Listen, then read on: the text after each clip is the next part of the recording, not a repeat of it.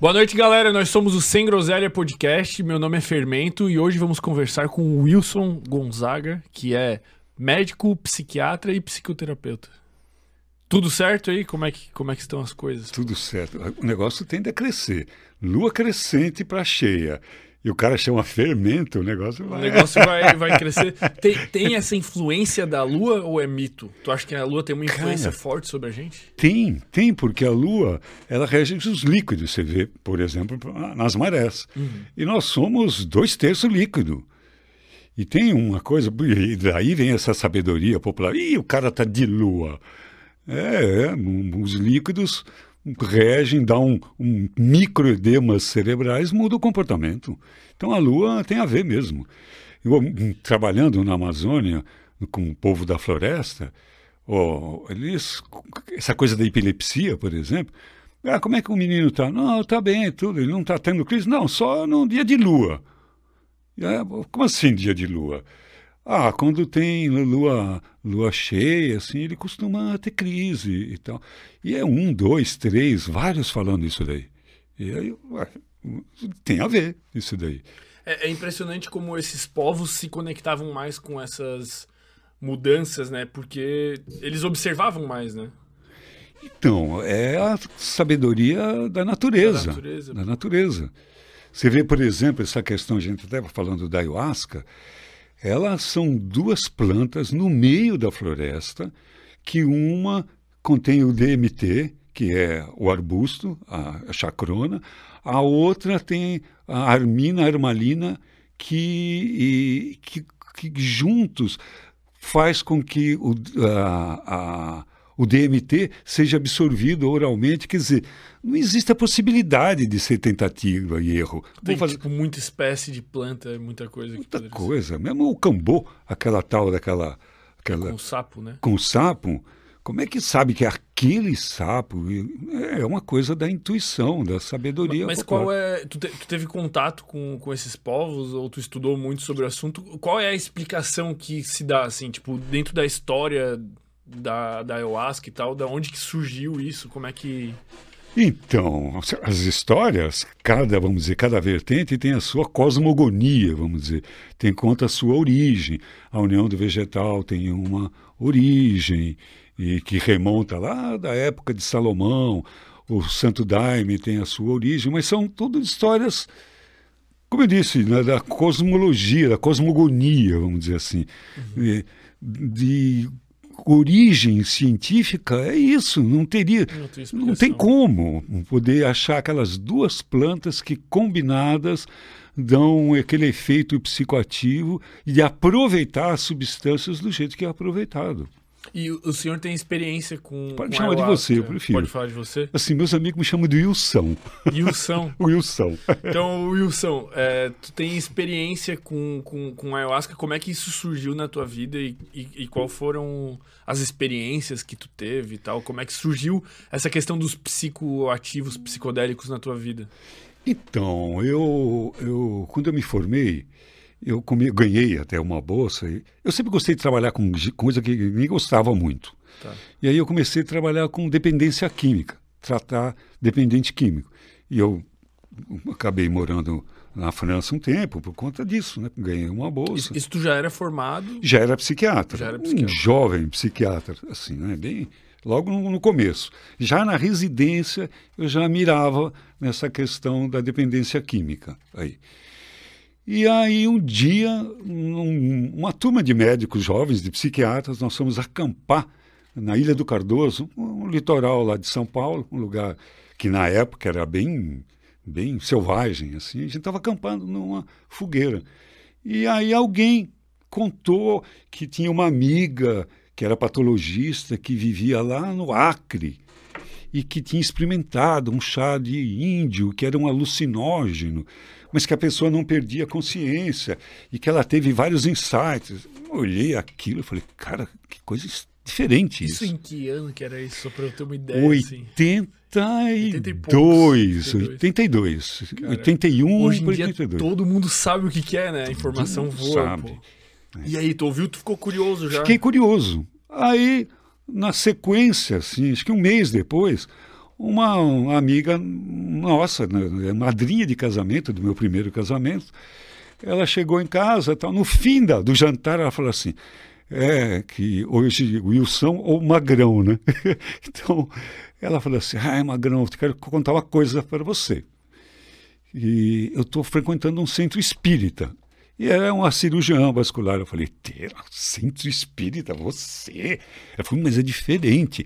É um centro espírita que a gente bebe um chá que vem lá dos índios e que começa a ver coisas e tudo. Aí eu olhei para minha ex-mulher assim e falei, a história.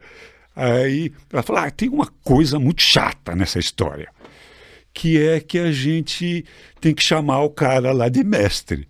Eu falei, ó, fala lá pro mestre, pro papa, pro sacerdote, pro chefe, que eu quero conhecer esse negócio aí.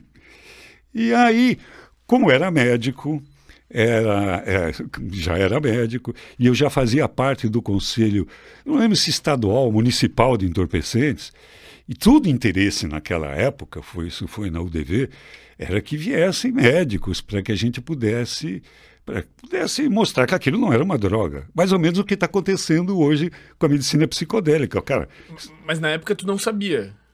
Tipo, tu, tu tinha curiosidade sobre. Curiosidade. Mas, mas tu, tu, tu, não imaginava nada. Tinha ideia do que era. Tinha, que tinha curiosidade e coragem.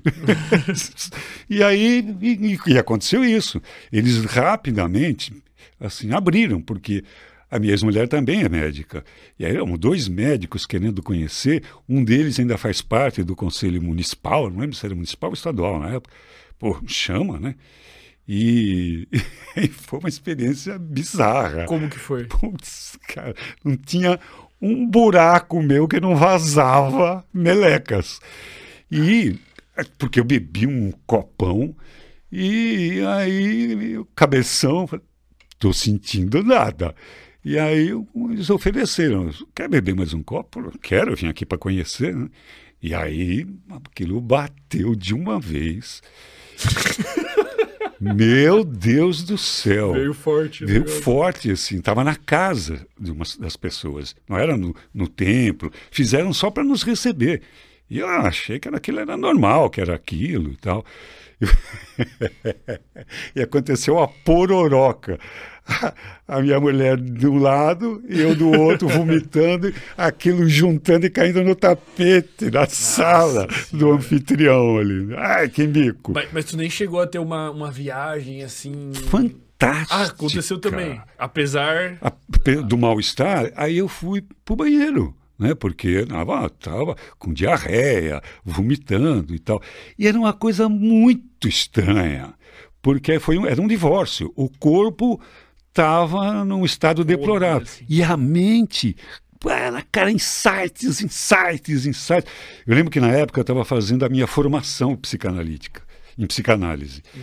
que foi a minha primeira formação em psicoterapia. E eu já estava, tava, a gente começa cedo fazendo. Tinha quatro anos que eu fazia quatro sessões por semana. E já estava meio encalacrado, um monte de coisa.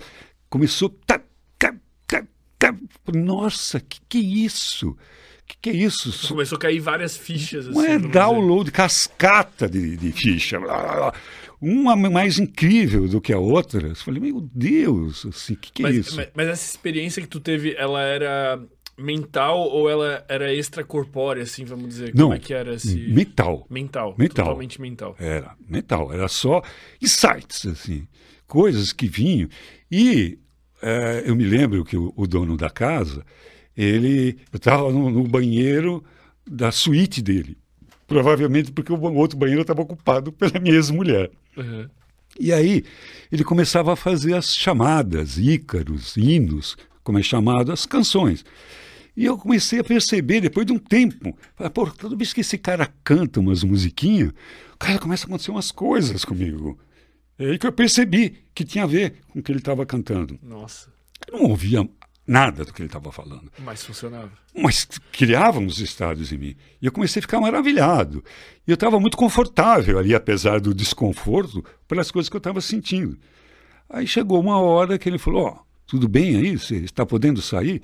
E eu falei: Poxa, tem horas que eu estou podendo sair aqui, porque eu estava completamente concentrado ali. Né? Aí levantei e foi muito incrível. Porque quando eu voltei para a sala, e que a minha ex-mulher estava preocupada, que eu não voltava mais, né? E eu estava ótimo, me sentindo bem já. Inclusive, o mal-estar já tinha passado, eu nem percebi de tão interessante que estava a viagem. E aí eu comecei a sentir uma familiaridade com os cânticos. E aconteceu uma coisa que quem bebe ayahuasca é, já percebeu isso, isso não é muita novidade. Ia na frente. A pessoa começava a cantar ou fazer a chamada, o ícaro, o hino, eu ia adivinhando as próximas palavras. Eu falei, tipo, intuitivamente. Tipo, intuitivamente, tipo um delay ao contrário. ia na frente. E aí eu testei, falei assim, não, é possível, isso é uma sensação, né? Sabe aquela coisa de um memória? Vu, né? Vamos dizer assim. Tipo assim, uma memória construída. Mas aí eu comecei a testar. Falei assim, agora eles vão falar sobre esse assunto. E daqui a pouco a pessoa começava a falar sobre esse assunto. Eu falei, que, que é isso? Interessante. E aí, eu, quando eu comecei a falar, eu comecei a falar das sensações, eu percebia que uns olhavam para o outro com um sorrisinho meio cínico, assim, eu falei, que eu estou dando fora aqui. E aí eu percebi que tinha, que eu estava entendendo aquilo ali, de um jeito não, não intelectual daquilo. E eu. Como assim não intelectual? um jeito intuitivo, não era. Tu, tu sabia, tu sentia. Sabia. Lá. E eu até então, Fermento, eu tinha uma formação trotskista.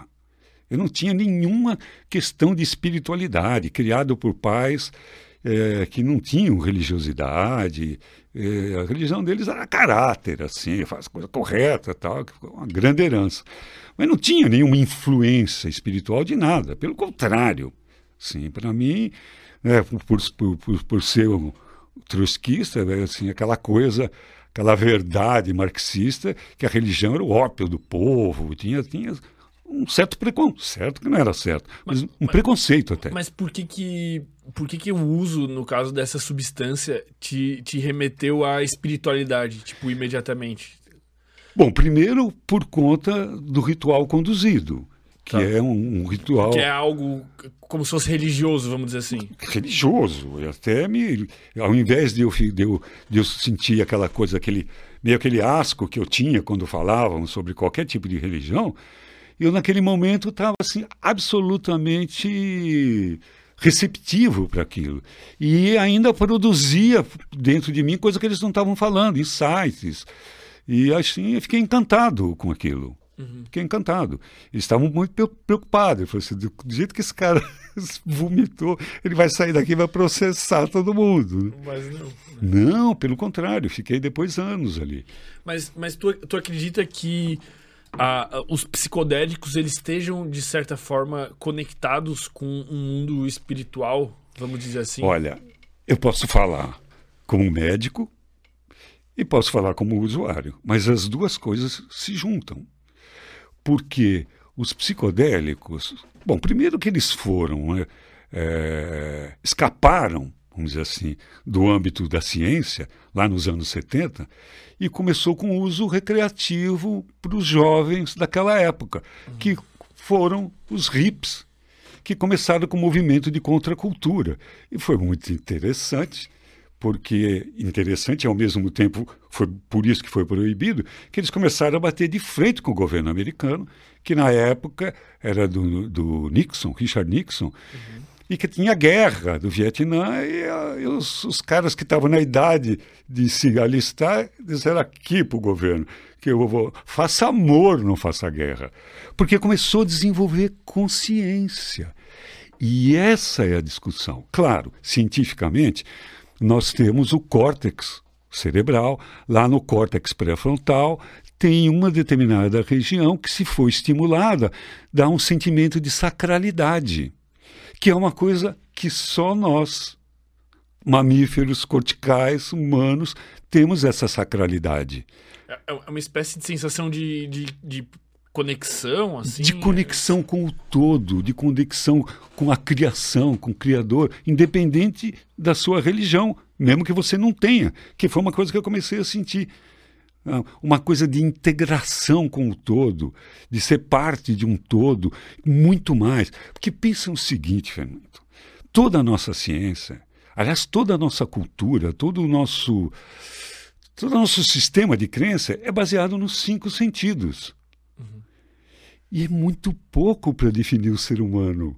Sabe, é tudo a, a realidade está naquilo que a gente ouve, que a gente degusta, que a gente cheira, que a gente vê, que a gente escuta. É muito mais do que isso.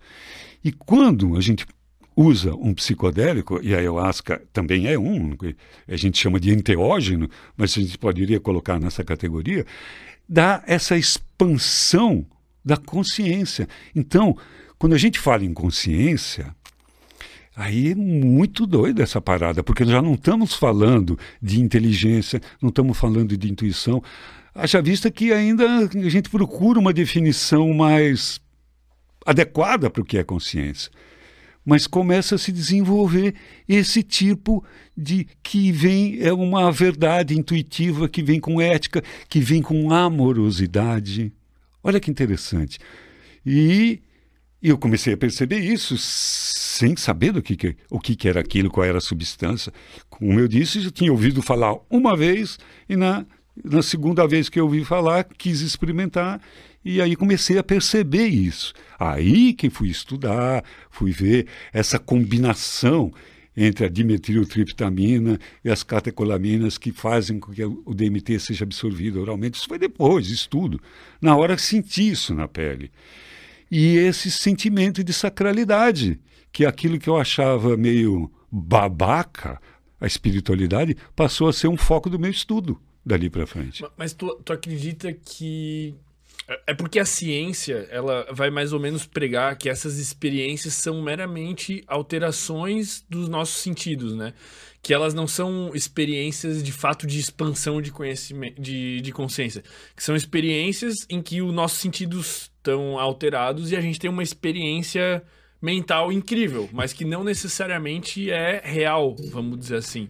É, então, quando eu descobri isso, né, aí começou, os cientistas começaram a, a entender aquilo para ou legalizar ou proibir. Mas, mas, mas, tu entrou em conflito contigo mesmo por ter esse lado científico ou tu, tu falou assim, cara, isso é espiritual, isso é outra parada? E... Não, eu nem usava esse nome. Dizer assim, eu estou percebendo as coisas de um outro jeito. Demorou um tempo para eu usar essa palavra espiritual. espiritual. E isso foi uma verdade que veio de dentro. Isso é que é interessante. Então, só fazer um parênteses aqui e colocar, por exemplo, a teoria do Tênis Maquina, que é um, um, um desses cientistas psicodélicos. Ele tem, já morreu já há um tempo aí, ele produziu muito. Ele é do tempo do Aldous Huxley, do Timothy Leary, os caras que começaram com essa ciência que foi proibida nos anos 70 por conta do choque da contracultura dos jovens, não, isso aqui é droga, para e proíbe. E as pesquisas que estavam sendo evoluindo estavam exatamente interessando os cientistas pelo desenvolvimento da consciência. E o Tênis McKenna tem uma teoria, que é a teoria do macaco chapado. Tem um outro cara que falou longe dele, criou a mesma teoria. Teoria, né? Não tem? A, a respeito da evolução? Da evolução. Pode explicar mano. ela para a gente? Macaco chapado por quê? Nós, lá, na, na, na, na, na época que éramos hominídeos, muito junto com os primatas, uma determinada tribo, teoria, começou a comer cogumelos, né, que é um alimento que nós conhecemos, maravilha, shiitake, shimeji, se alimentando com cogumelo até que encontraram, começaram a comer cogumelo que tinha psilocibina. Uhum. E aí começaram a desenvolver o cérebro que uma das coisas que nós estamos usando, estamos estudando, o desenvolvimento da neurogênese, da neurogênese e, e, e da neuroplasticidade. Qual é a diferença? Neurogênese, criando mais e mais neurônios, aumentando o cérebro. E fomos nos separando dos macacos. E a neuroplasticidade, que são as conexões, reconectar novas ideias, novos conhecimentos, ter novas compreensões. Olha que incrível isso. E aí fomos criando o córtex cerebral, e dentro do córtex cerebral, no córtex pré-frontal, lá um pedaço do cérebro que, que cria essa sensação. Essa é a explicação do hardware. Mas existe o hardware, sem dúvida nenhuma, e a gente não pode desprezar isso, que são as substâncias químicas. Mas existe o software. Como é que o hardware muda o programa, muda o software? O software, a mente, muda o cérebro e o cérebro muda a mente. Hoje nós sabemos disso. Uma vez perguntaram para James Williams, um, um, pensador americano, qual era a coisa mais incrível que tinha acontecido até então. Perguntaram isso para ele no final do século XX. Ele disse: a coisa mais incrível é que a gente acreditava que o passarinho cantava porque estava feliz. Hoje a gente sabe que o passarinho pode ficar feliz se ele começar a cantar. Quer dizer, o hardware o, o hardware muda o software. O cérebro, a química cerebral, bebe uma ayahuasca, muda o, meu programa. Mas nós sabemos hoje que a mudança da mente pode mudar o corpo. Pode mudar o corpo.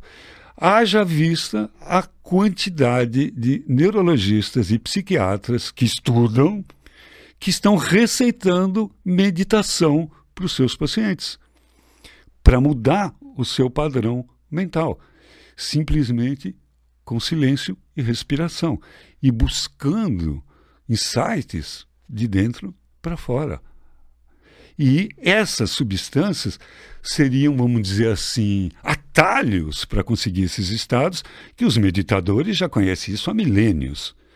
Quando nós descobrimos, os neurocientistas descobriram que a respiração lenta e profunda podia baixar o nível de estresse, e os meditadores disseram, ah, vá. é mesmo. Né? Vocês usam isso desde sempre. Desde sempre. E a gente descobriu como isso altera o cérebro. E, e grandes insights.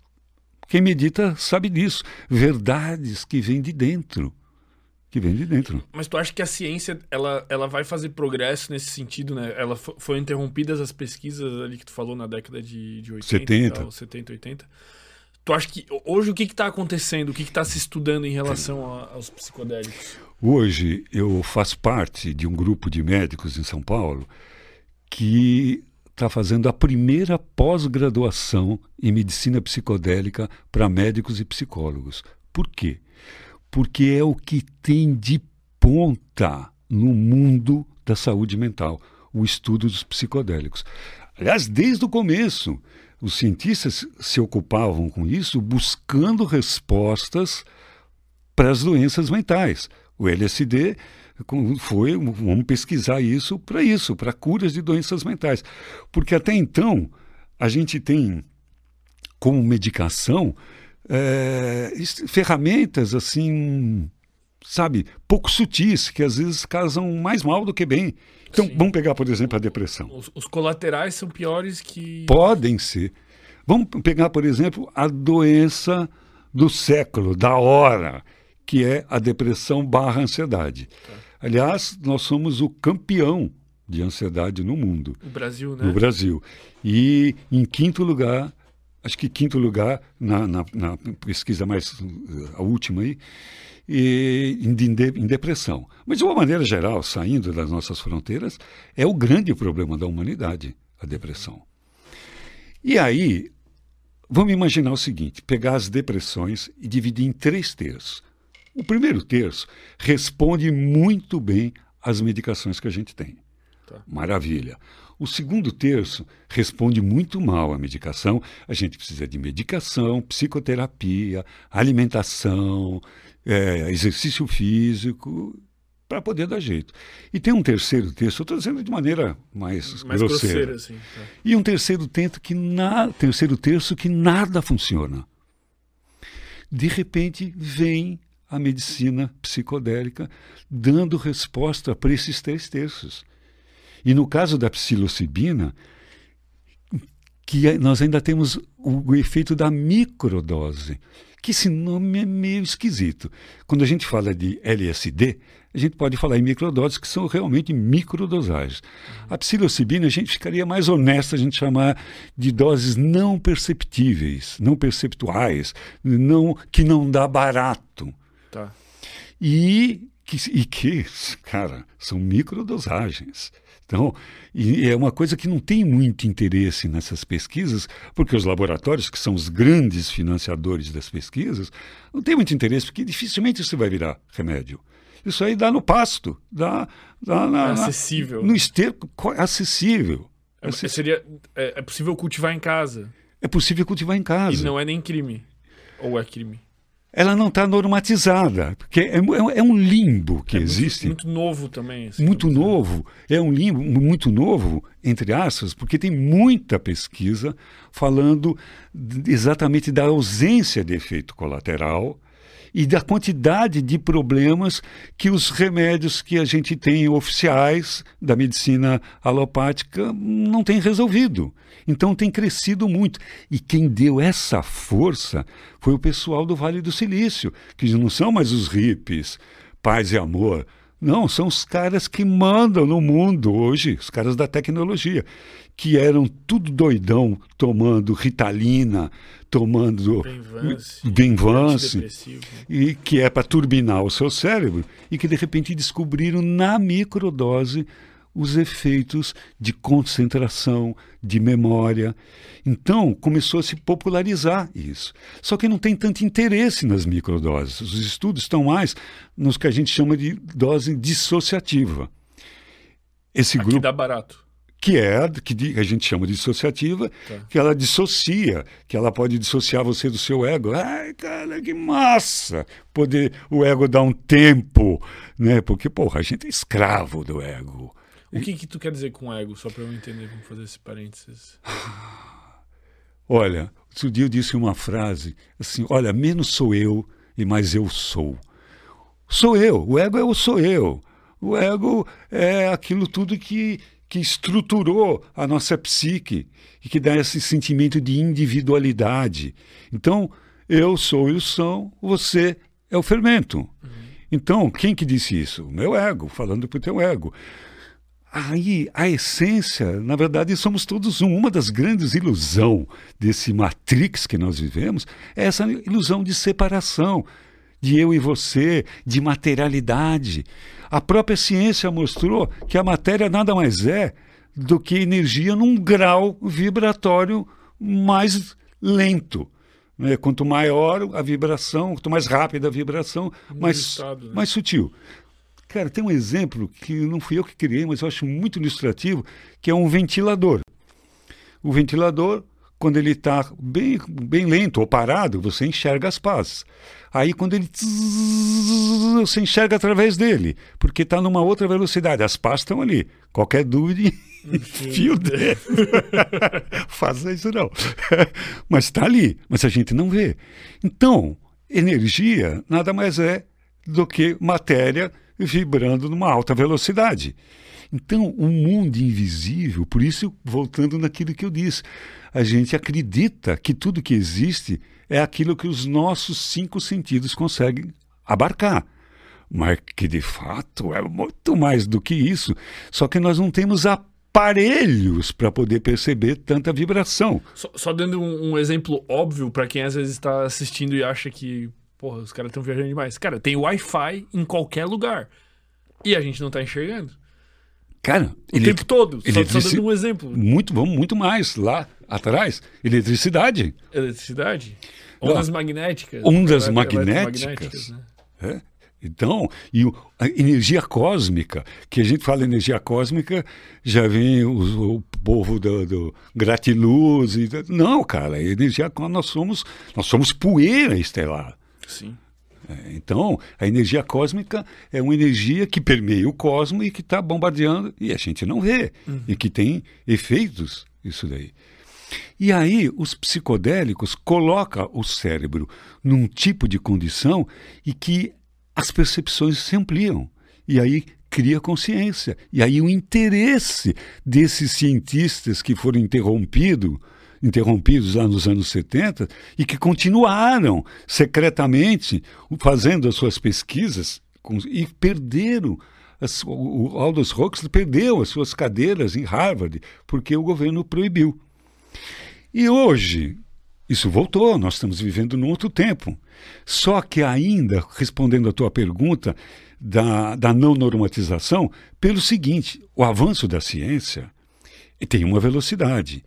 E o avanço da legislação tem uma outra. A legislação ela está diretamente ligada ao momento sociocultural. E assim é, e assim sempre foi. Então, Às vezes até um pouco atrasada em relação ao momento sociocultural. Né? Exato. Muitas vezes. Exato. Então, houve uma época que a mulher não podia votar. Houve uma época que aqui no Brasil o samba foi proibido porque era coisa de preto. E preto era coisa do mal. Olha só, né? hoje em dia, hoje em dia a lei já ultrapassou isso e o cara pode ser processado numa atitude racista.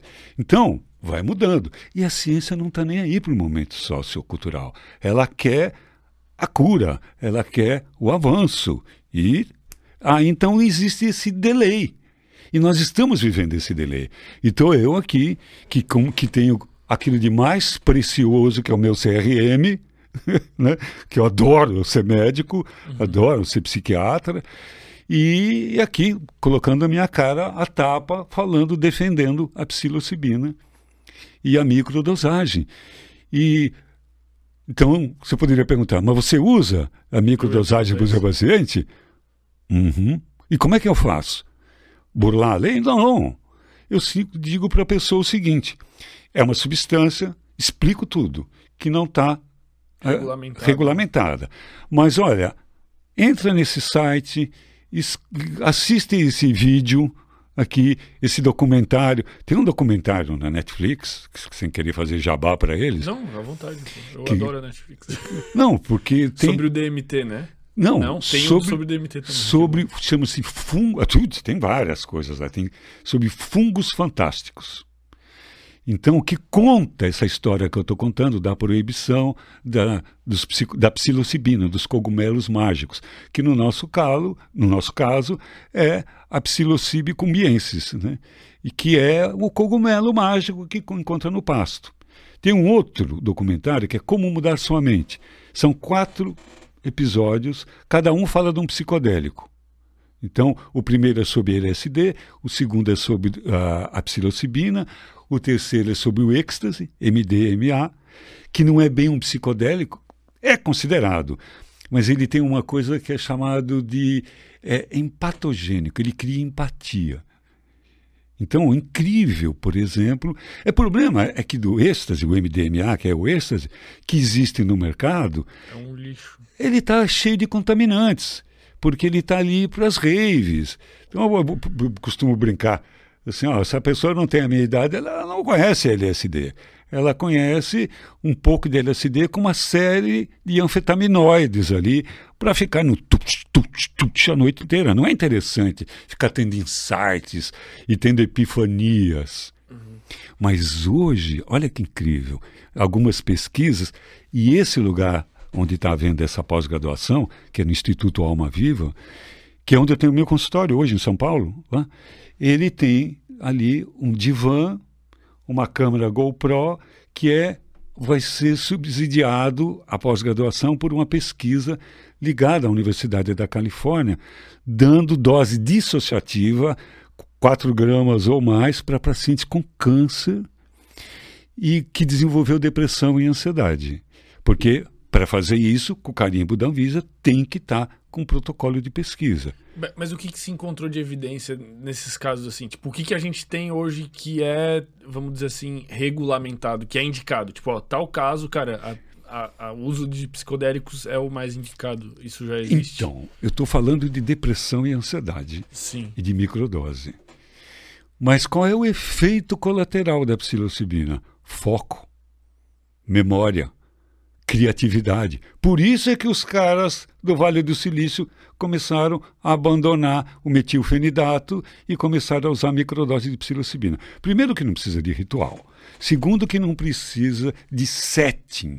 Que quando a gente fala em medicina psicodélica, a gente tem essas duas coisas. O set e o setting. Tá. O set. Como é que eu estou? Hum. Pegar agora, fazer fazer uma experiência depois que o Corinthians desclassificou o Atlético, os atleticanos não vão gostar, vão estar com sete comprometido. Vão ter uma bad trip. Assim, vão ter uma bad trip. Uma bad trip né? e o setting? O setting é um ambiente. Então, eu quando experimentei a ayahuasca, experimentei num setting espiritual, religioso, mesmo com a minha, o meu sistema de crença, aquilo não atrapalhou, até ajudou. Né? O acolhimento. Esse é um dos grandes problemas que eu vejo hoje nesse crescimento da ayahuasca, é que muitas pessoas bebem algumas vezes acha que ganhou uma missão de que tem que abrir um centro e que virou xamânico e aí acabam fazendo coisas que falta experiência para poder fazer alguma guiança. E está muito comum isso. Está né? muito comum. Tipo, virou febre no Brasil. Virou febre no mundo. No mundo, no não é mundo. é só aqui. Em, mil, em, em 2014, eu fui para um congresso internacional sobre ayahuasca, em 14, 2014. Tinham 253 países lá estudando ayahuasca. Então, olha como isso está no mundo. Quantos países tem no mundo? Uns 300? Quase todos, né? Eu estou viajando. Quantos países tem por aí? Né? Muitos países. Muitos. Estava todo, todo cientista mundo. do mundo inteiro lá por, fazendo estudos devido ao potencial terapêutico que a ayahuasca apresenta. E a, a ausência de efeitos colaterais. E começou a perceber de, de que funcionava muito para ansiedade e depressão ou depressão e ansiedade. Por quê? A molécula do LSD, a, o DMT, a psilocibina, o MDMA, tem moléculas muito. a mescalina, né, do México, do, do cacto. Lá. Que é o cacto. Eles têm uma molécula muito parecida com a serotonina, que a gente conhece como a molécula da felicidade. felicidade. É. Então, vira estrutura e, e vendo os efeitos das pessoas que usavam ayahuasca, pessoas que enterradas no vício da, da do crack, da cocaína, do álcool. Cara, que essa é a pior droga que nós temos no mundo, o álcool. E Concordo 100%. e, de repente, as pessoas se livrando disso. E sem ninguém, nenhum terapeuta, nenhuma terapia assistida né? ali participando da União do Vegetal, do Santo Daime, do grupo xamânico, e se livrando dessas coisas. Aí começou a chamar a atenção da ciência. E uh, os tempos são outros, e, e, e começou. O, o que, que, tu diria que tem de contraindicações, por exemplo, para psicocibila e para ayahuasca e para esses então, psicodélicos? Então, por, porque eu, eu me recordo de um, de um caso que foi o. Acredito que tenha sido o neto do Chico Anísio, né? Que ele consumiu, tomou ayahuasca num, num, ritual assim. Acredito que ele tenha tomado uma dose grande, pelo que eu ouvi de relato.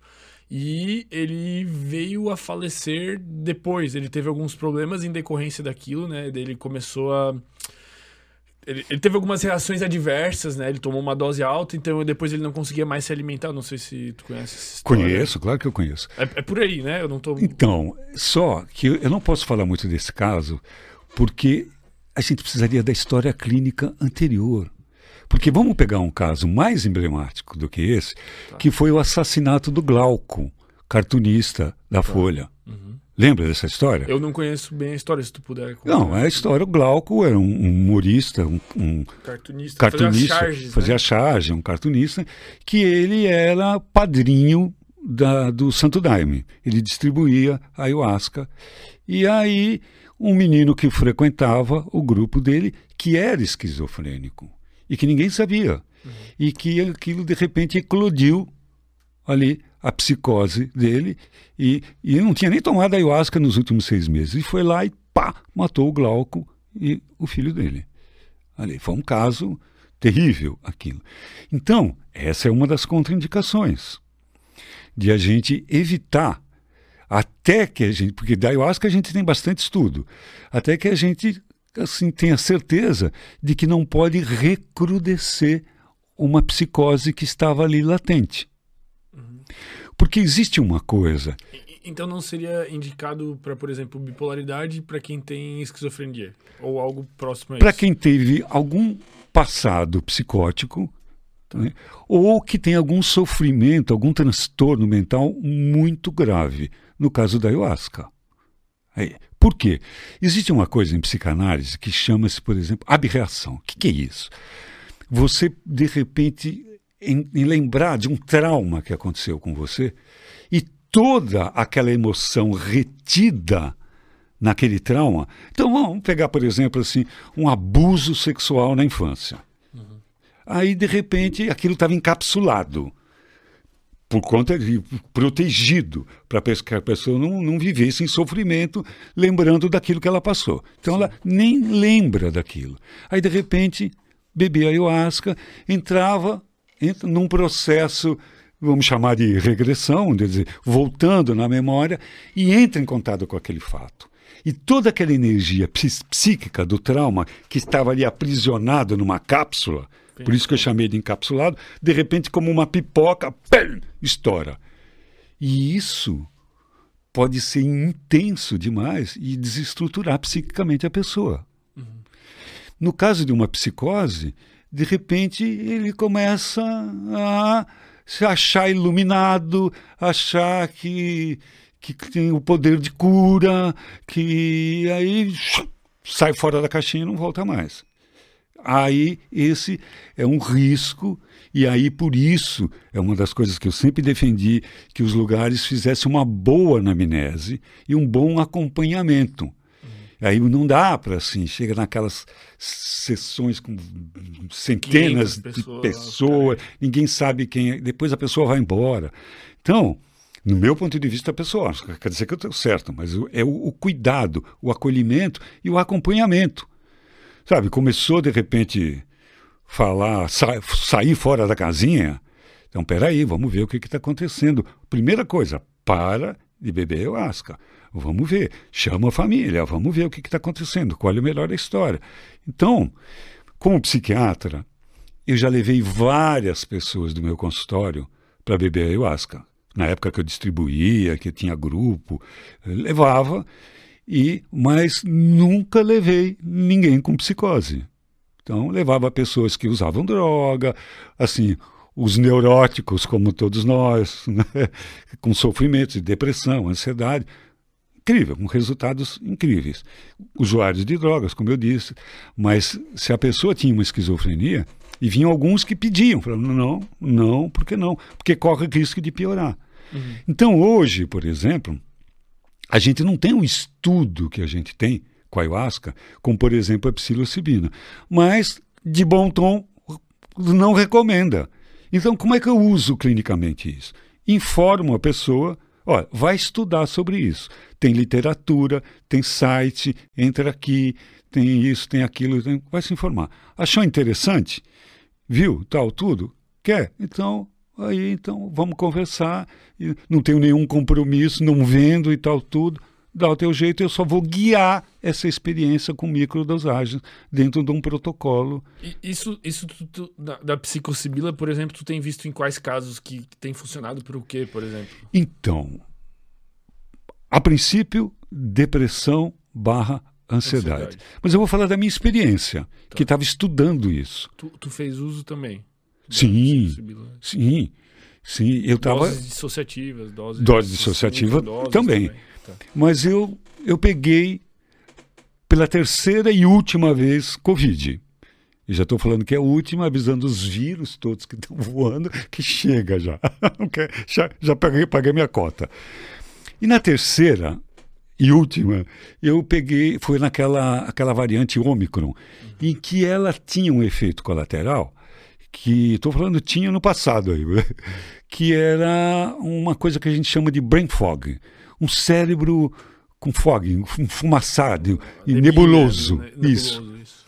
E era um efeito colateral daquela, daquela, e eu peguei. E era uma coisa assim que dava uma, uma bobeira, tipo assim, que é o caso que aconteceu. Pô, aquele filme legal pra caramba, O Estranho, a Vida de Benjamin Button, com o Brad. Brad. Brad. Não vinha Brad não Pitt. Entendi. Eu esqueci o nome da minha tia Maria. Aliás, um nome complicadíssimo, né? Maria. Esqueci, cara. Ah, minha tia.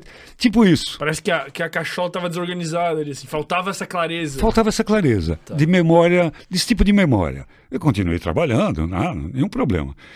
E, mas eu estava estudando, eu tinha acabado de ler um trabalho de, da, de microdose de psilocibina e para memória, para foco. Eu falei, bom, se eu estava querendo um pretexto para experimentar, tá aí. E comecei a experimentar a microdosagem, que é dose. Isso é natural? Como é que vem? Vem a vácuo, né? Assim. É, eu. Ou tu, tu, usava cápsula? Usava cápsula. Ah, tem cápsula também. Que era exatamente para eu medir, saber que tinha ali 200 miligramas, não é psilocibina, do cogumelo, cogumelo. seco, moído e encapsulado. Tá. Para ter certeza da, e, dose, da né? dose que eu estava tomando. Bom, o brain fog acabou. Provavelmente ele iria acabar mesmo com ou sem psilocibina. Mas eu comecei assim, nunca tive problema de depressão nem de ansiedade. Mas eu, eu crio conteúdo na internet e aí eu comecei a me sentir super criativo. E com um nível de alegria, de, de, de, de, entusiasmo, assim, assim, além do que normalmente sou. E aí eu falei, ué, caramba, só pode ser a única coisa de diferente que eu estou fazendo. E aí continuei até eu sentir. Aí comecei a dar para as minhas cobaias, que são as, a minha cobaia preferida, que é minha mulher. que inclusive eu uma vez experimentei ketamina. Meu Deus do céu, foi uma experiência que é outra coisa que é utilizada, é um outro psicodélico, que é um anestésico sintético esse, uhum. que tem resultados para algum para depressão crônica. Tem algumas coisas que não resolve, não resolveu. E aí foi uma outra experiência que eu fiz comigo e com ela também. Mas aí comecei a experimentar com ela. E, e comecei a observar. observar mas, mas ela tinha o interesse de consumir, assim, tipo... Não, toma aí e vamos ver o que acontece. Tá. minha, minha, minha companheira, fiel companheira, Sim. que eu, no dia que a gente experimentou ketamina, que eu estava fiz tudo conforme manda o figurino em dose subcutânea mas acho que não foi, conforme figurino. E ela começou a ficar assim, começou, falou, meu Deus, eu gosto que era velha também. Falou, nossa, o que está acontecendo comigo? Eu falei, eu dizendo para ela assim, calma, calma, eu já te coloquei enrobado algumas vezes, um monte de vezes. Mas espera aí, eu estou aqui. E, e, aí eu tinha tomado também. Né? Só que depois dela, porque eu vi, estava no consultório, né? Morava, e aí ela eu, eu, eu vi que, e, no, eu, que eu queria experimentar também, liguei lá para a Cléozinha, que ainda hoje é minha super secretária, ela falou, Cléo, ó, avisa aí que o último paciente desmarca aí, porque estou aqui em cima. E aí eu tomei também, dose subcutânea, uma microdose. E aí, de repente, eu comecei a falar para ela: calma, fique tranquila, nós estamos experimentando a ketamina para esse estudo que nós estamos fazendo. Eu comecei a falar baleiês.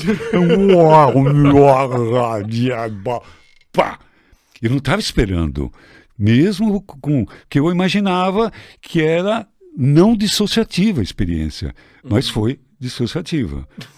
E aí depois voltou, rimo muito e nenhum problema e tal. No caso da psilocibina, foi doses que é para não perceber nada. Uhum. Não perceber nada.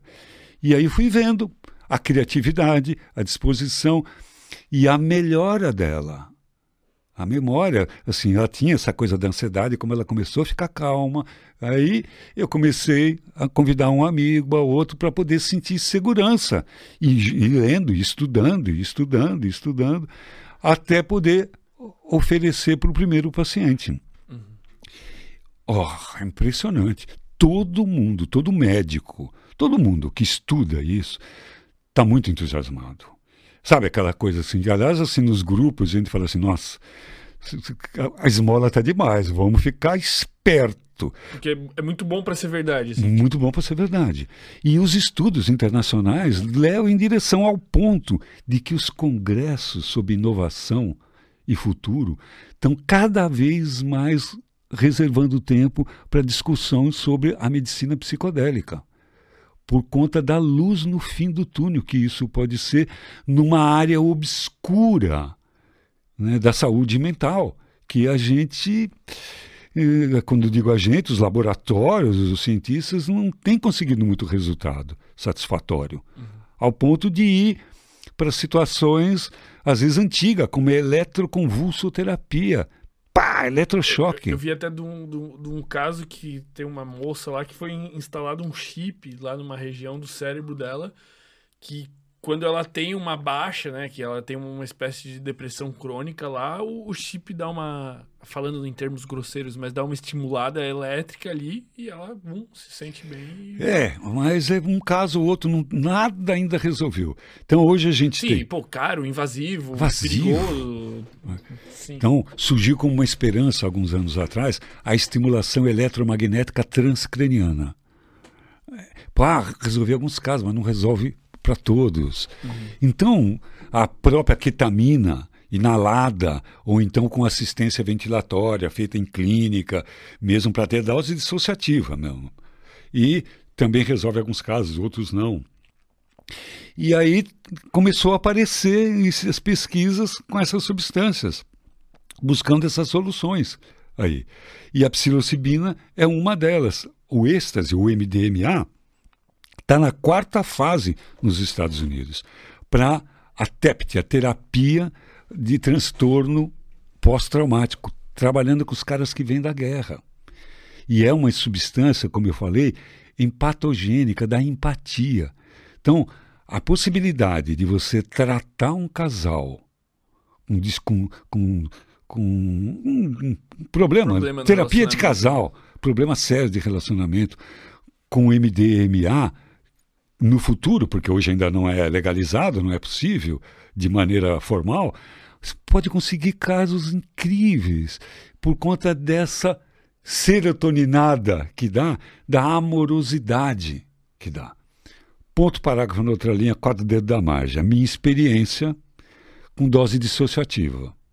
Quer dizer, quatro de psilocibina. Psilocibina. Psilocibina. Quatro doses, quatro gramas e meia. Eu estava estudando. É o que chamam de dose heróica?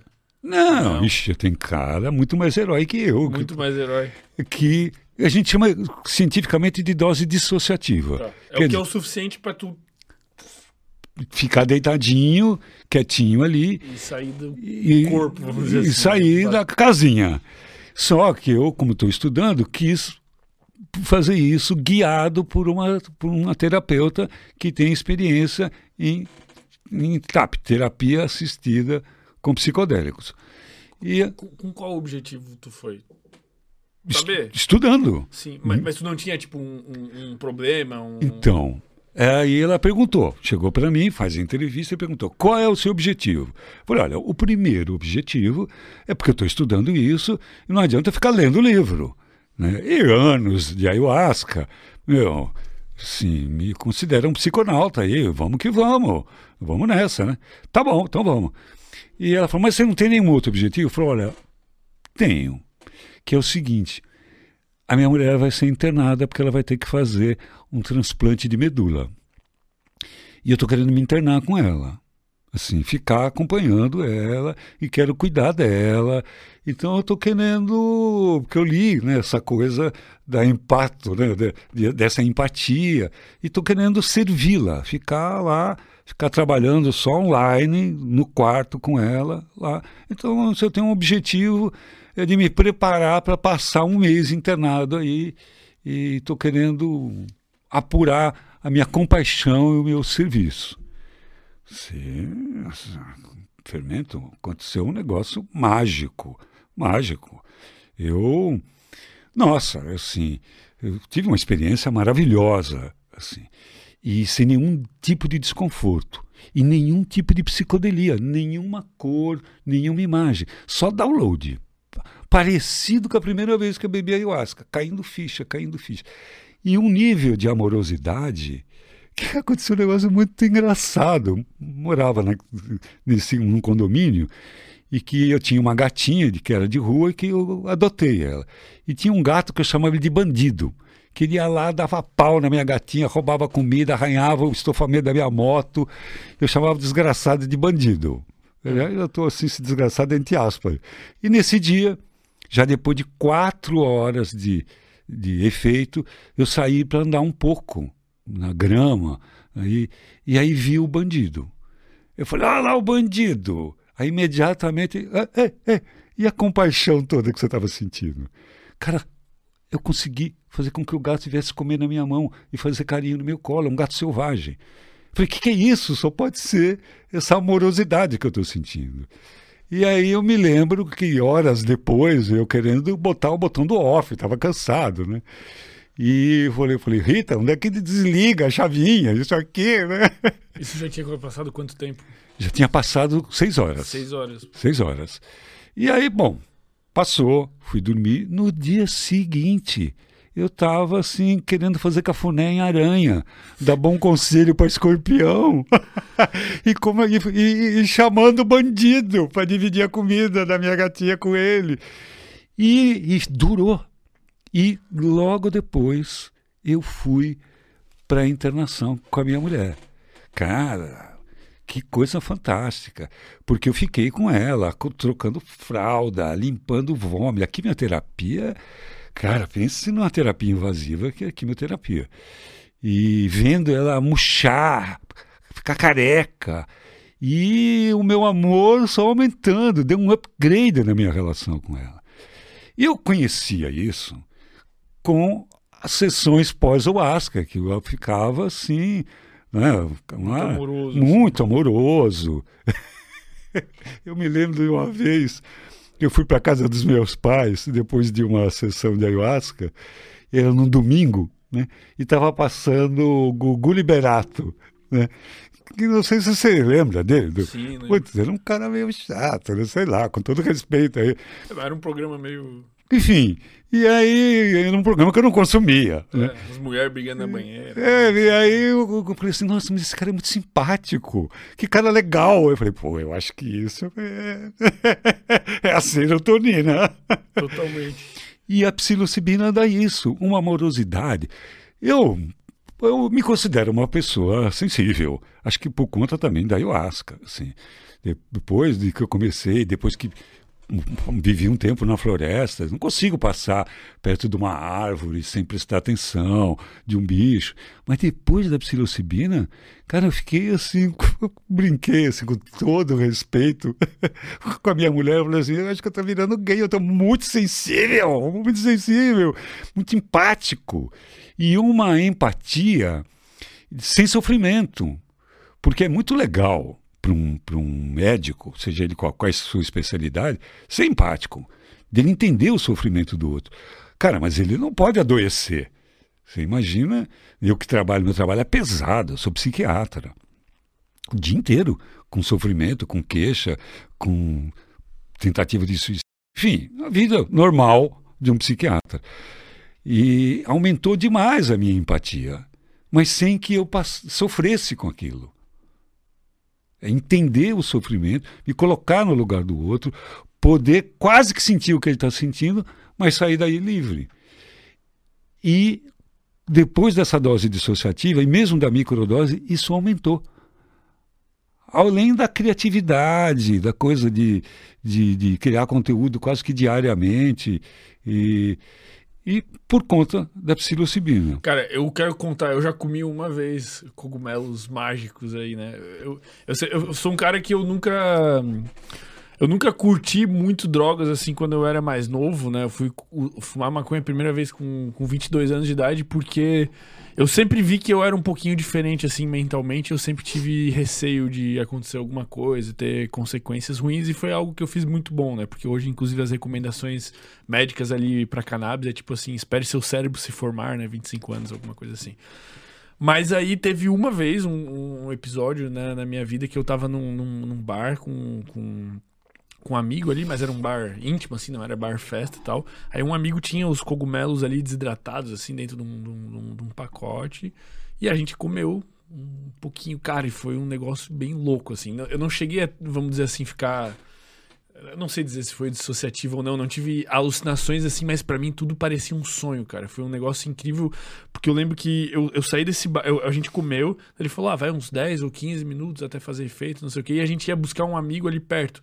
Cara, a hora que eu peguei o carro, assim, eu tava na sinaleira, cara, eu já olhei assim, eu não deveria nem estar dirigindo, mas eu já sentia que eu tava numa espécie de sonho assim.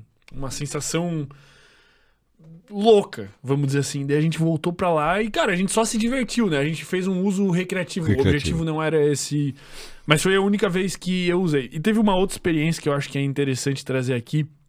Que eu fiz uma, uma espécie de soroterapia sem o uso de substâncias psicodélicas. É um negócio único que, que existe aqui em Florianópolis, que é um, um, um cara que faz, um, um, médico também, que inclusive eu quero trazer ele aqui para trocar uma ideia. Que a experiência se resume ao seguinte: tu, tu deita numa, numa, numa, numa poltrona extremamente confortável, assim, que, daquelas que tu nem sente que existe nada, né? É quase uma privação de sentidos, né? Justamente esse é o objetivo. E ali ele coloca um soro na tua veia. E nesse soro eu pedi para ver o que que era, né? Porque, pô, não vou botar drogas em mim, assim, até porque eu nem posso, mas depois a gente conversa disso. E ele, ele põe ali es, es, estimulantes a, a, nível cerebral, né? Segundo ele, assim, tipo, umas vitaminas, vitamina A, vitamina B, complexo, não sei o que, não sei o que, não sei o que, um pouco de cafeína, não sei o que. Coisas que é, ele diz que estimulam o funcionamento neuronal. E depois que ele coloca isso, ele apaga a luz e bota uma música que entra na tua alma. Uma música assim, nível ayahuasca, as músicas que eu já ouvi, né? Que eu já conversei assim um negócio assim, aquelas frequências neuronais. E vem umas cantorias falando sobre coisas cósmicas e tu tá ali de olho fechado. Cara, eu fui parar em Júpiter, assim, eu fui parar em outra dimensão e ali eu fiquei por uma hora, velho. Durante, assim. Eu, eu, percebi que o negócio ia ser louco quando ele me falou assim, cara, se tu achar que tu morreu, tu não morreu. Tu, tu tá aí ainda, tu só precisa se encontrar, tá tudo bem, tu vai ter uns insights, vai ser assim. Cara, foi um negócio muito louco, velho. Então, você sabia que hoje existem aparelhos que não tem nenhuma química, só com luz e som, e consegue, com frequências, que consegue isso? Exatamente. Tipo, é. cara, o, o mais impressionante para mim, quando eu voltei, assim, né? Quando eu. Eu não, não sei se eu fui, né? Mas eu fui quando eu tava de volta, eu pensei, cara, esse cara ele me drogou, velho. Então eu vou acordar, eu vou estar tá drogado, eu vou olhar para as paredes, as paredes vão estar tá derretendo e tal. Cara, e não, velho. Eu voltei assim, chorando. Já, a hora que eu acordei, eu tava chorando. Cara, eu vi. Essa sensação de é um todo era muito forte. Foi a coisa mais forte que eu senti, assim. Eu via. Eu até falo, a galera ri, né? Que eu via todas as pessoas que eu conheço, que eu gosto, eu via elas juntas como se fosse numa espécie de ciranda, assim, construindo a sociedade, pô. Tipo, construindo prédios, construindo coisas assim, tudo girando em várias dimensões. Era muito louco as coisas que eu via, assim. E, cara, quando eu voltei, eu tava normal, cara. E eu só abracei ele, assim, uma, um sentimento muito bom. E eu fiquei feliz por isso ter sido uma experiência sem uso de substâncias, porque eu tenho um pouco, eu tenho muito receio com o uso de substâncias, porque eu fui diagnosticado com bipolaridade. Né? Tem histórico na família, tem até esquizofrenia na família. Então eu tenho consciência de que eu nunca vou poder experimentar, por exemplo, uma ayahuasca com segurança. Eu não, sim, eu não vou me sentir confortável. Talvez um dia a ciência chegue ao ponto de dizer, não, é seguro, é benéfico, é não é. Mas eu tenho, eu tenho curiosidade, mas eu não posso, né? Minha psicóloga me mataria, eu não quero, eu tenho esse receio de, de ir, de não voltar.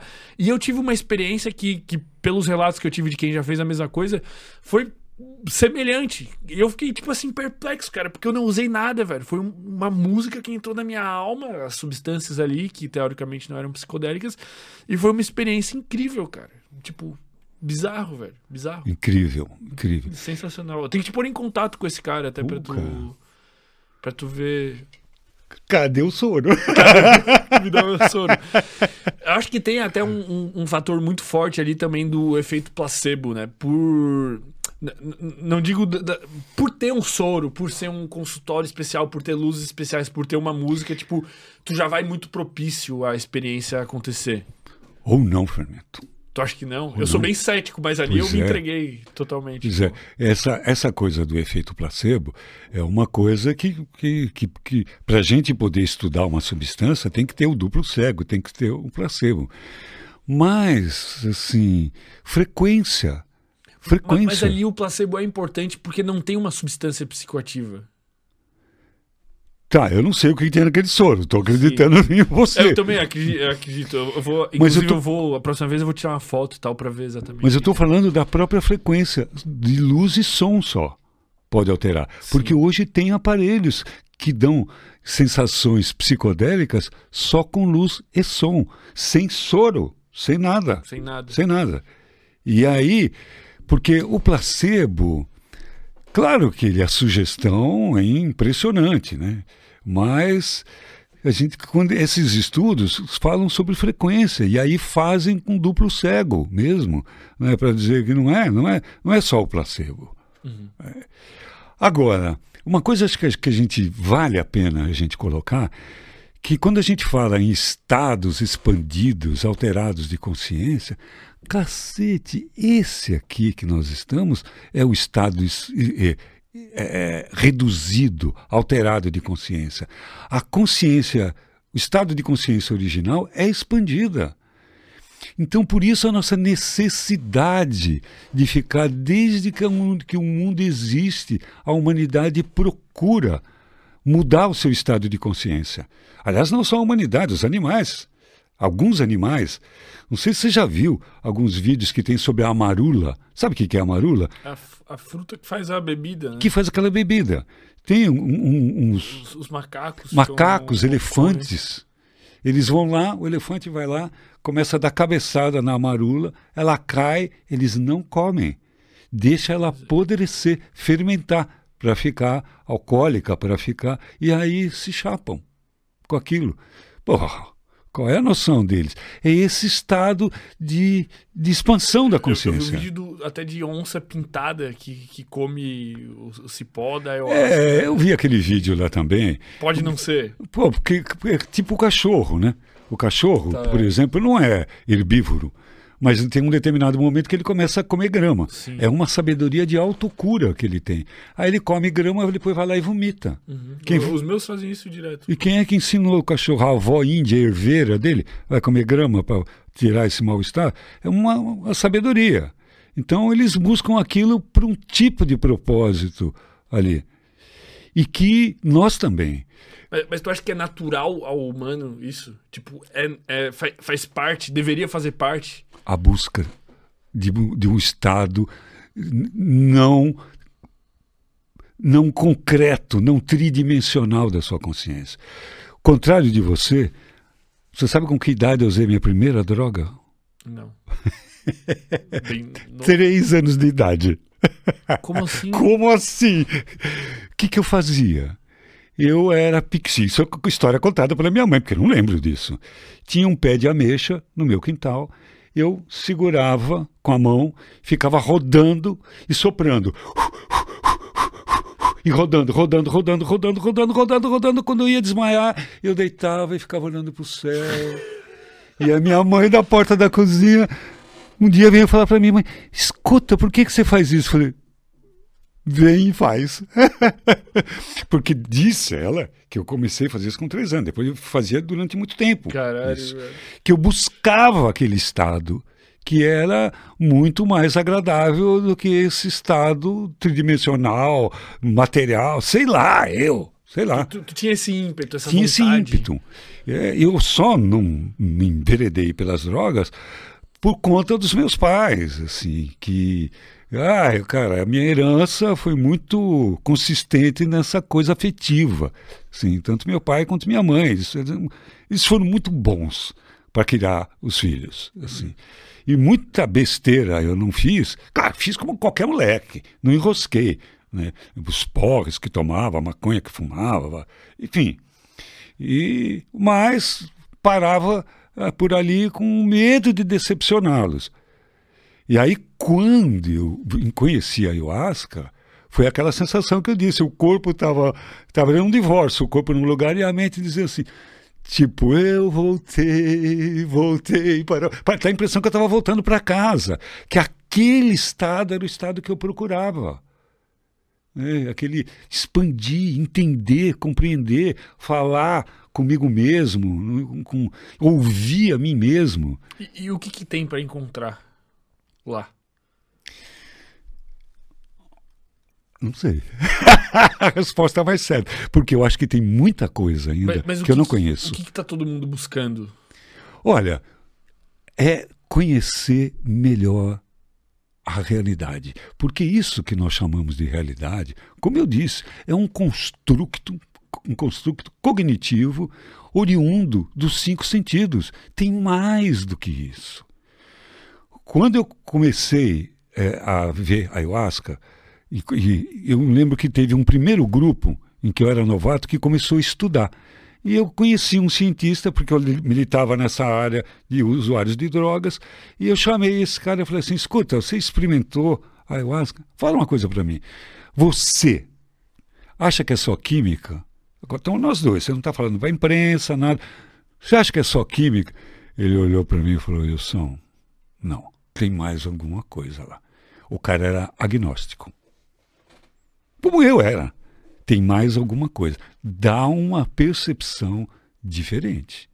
Então, é buscar o paraíso perdido. O buraco do coelho da Alice. A toca do coelho. A toca do coelho. É aquilo. Entrar no, no país das maravilhas. Onde eu me lembro que nas experiências que eu tinha com, com, com, com drogas recreativas, eu não gostava de ficar no meio da turma. É, Era sempre usava área para buscar encontrar alguma coisa que eu também não sabia o que era, mas que não era o tut-tut, não era, não era, era alguma coisa de, de sagrado que esse, não dava esse nome, né? Porque o sagrado ele remonta à coisa religiosa, mas é muito mais do que isso, que é uma coisa que só nós temos, esse sentimento de sacralidade, nós seres humanos, a ironia, o humor, só nós é que temos isso. Os, os bichos não têm, não têm é, essas emoções que a gente tem, é outro tipo. Eu tive um cachorro que ele era cínico, um labrador. ele aprontava, dava a volta. Se ele soubesse assoviar, ele ia disfarçando. Não, mas o- os, os- os- os primatas não humanos ali, né? Os, os macacos têm alguns comportamentos assim, é, vamos dizer assim, de riso e tal, e de situações. Eles têm. É, mas, mas é diferente, muito diferente. Muito diferente. né? Eles não faziam. Um stand-up. Isso que eu ia falar. Um gurilão fazendo um stand-up comedy ali, né, tirando sarro da plateia, ironizando. Né? Sim. E nós temos isso, e como temos também essa coisa da sacralidade, que é diferente da religiosidade. Porque, é claro, que a gente pode, pode ser. é, é, tem várias maneiras de se encontrar com o sagrado. Hoje em dia, uma a coisa que eu mais pratico mesmo é a respiração. Só isso. Um- uma meditação com respiração. É, começa respirando, acalmando a mente, fazendo silêncio e tum. Tu tem o que? Uma projeção astral? Ou tu, tu tem uma meditação mental? Uma mente meditativa. Eu vou te dar um exemplo. Vivendo lá na floresta, eu trabalhava num lugar em que não tinha avião. E que é, o, lugar, o veículo mais rápido que chegava, que era chamado lancha a jato, eram 14 horas. E não era todo dia. E de vez em quando tinha aqui de barco, que era 36 horas de barco. Aqueles barcão motor que chama motor recre, recre, é- é um to, to, to, to, toque subindo e descendo madeira. Aí um dia eu voltando desse lugar, 36 horas, de camarote, pelo menos isso, eu vou dormindo e tal. E aí o tempo foi passando e tudo, já tinha conversado com todo mundo, indo lá na cabine com o marinheiro e tal, tal. E aí falei, bom, vou meditar um pouco agora. Fechei o camarote, tudo escuro, aquele balancinho, o motor lá atrás, aquele to, to, to, to, to, que não atrapalhava nada, e comecei a respirar. Corte. Eu tenho uma coisa que já detectei em mim e já trabalhei, hoje está muito tranquilo, que é um tipo de vaidade. É, Bem-vindo ao clube, todo mundo tem. Mas uma vaidade intelectual, cognitiva, e assim, uma coisa que me ofende é eu me senti burro Tá. por conta dessa vaidade. Aí. E, e tá, aí tô lá, meditando, re, respirando, fazendo silêncio. De repente, Fermento, eu vi uma cena como se fosse numa televisão 4K perfeito de uma cena que eu não tinha quatro anos de psicanálise, como eu te falei, que eu não tinha ideia que tinha aquilo estava dentro de mim. E eu de uma cena no primário, antes de aprender a ler. Então, na, na minha época a gente ia para a escola com sete anos, era a idade que eu tinha. E sempre fui da turma do fundão, e tagarela, e fala, e brinca e tal. E aí a professora irritada me pegou para Cristo, vem cá, aqui na frente. Você vai repetir o que eu estava falando. Hã? Tive a ideia do que ela estava falando. E ela deu um esculacho. Só faltou botar aquele cone de burro e me colocar de cara para a parede lá. Enfim, me humilhou aquela vaca lazareta. que Deus a tenha, que acho que já morreu. me humilhou. E eu encapsulei aquela dor e só ficou o efeito daquele trauma, da humilhação, de como burro. E aí, dali para frente, eu, pedagogicamente funcionou, porque eu adoro estudar, adoro, para não pagar de burro. E aí eu descobri por conta do que, que era. Foi aí que começou. Então, isso é uma meditação. Você tanto pode emergir de dentro de você, do teu inconsciente, alguma coisa que precisa ser resolvida, como você voluntariamente poder pensar um determinado assunto e vê-lo assim, holograficamente em todos os ângulos, de todos os pontos de vista e chegar mais a fundo numa compreensão que não tem fora de um estado meditativo. Como, por exemplo, as pessoas descrevem quando usam um enteógeno é, ou um psicodélico, ou um ecodélico, tem vários nomes. Sim, o psicodélico. Mas, mas, tu costuma ter essa experiência do desdobramento astral? Tu já teve várias vezes? Com, ah, de, de, de, ter, tipo. Eu tive uma vez muito. Essa, quando eu tive essa soroterapia ali, vamos chamar assim para resumir, foi muito mental. Eu me senti pouco no controle de para onde eu tava indo, eu só tava indo. Tipo assim. Me sentia tipo 5% no controle.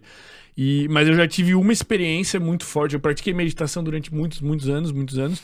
E eu tive uma vez a experiência mais real de todas, assim, de ter o desdobramento, assim, tipo, cara, tá 100% no controle, assim, tipo, completamente desligado, vamos dizer assim, do meu corpo, de tipo, assim, aonde eu vou, eu faço o que eu quiser, entendeu? Eu tive uma vez isso muito forte. Tu tem isso com frequência? Tu busca isso?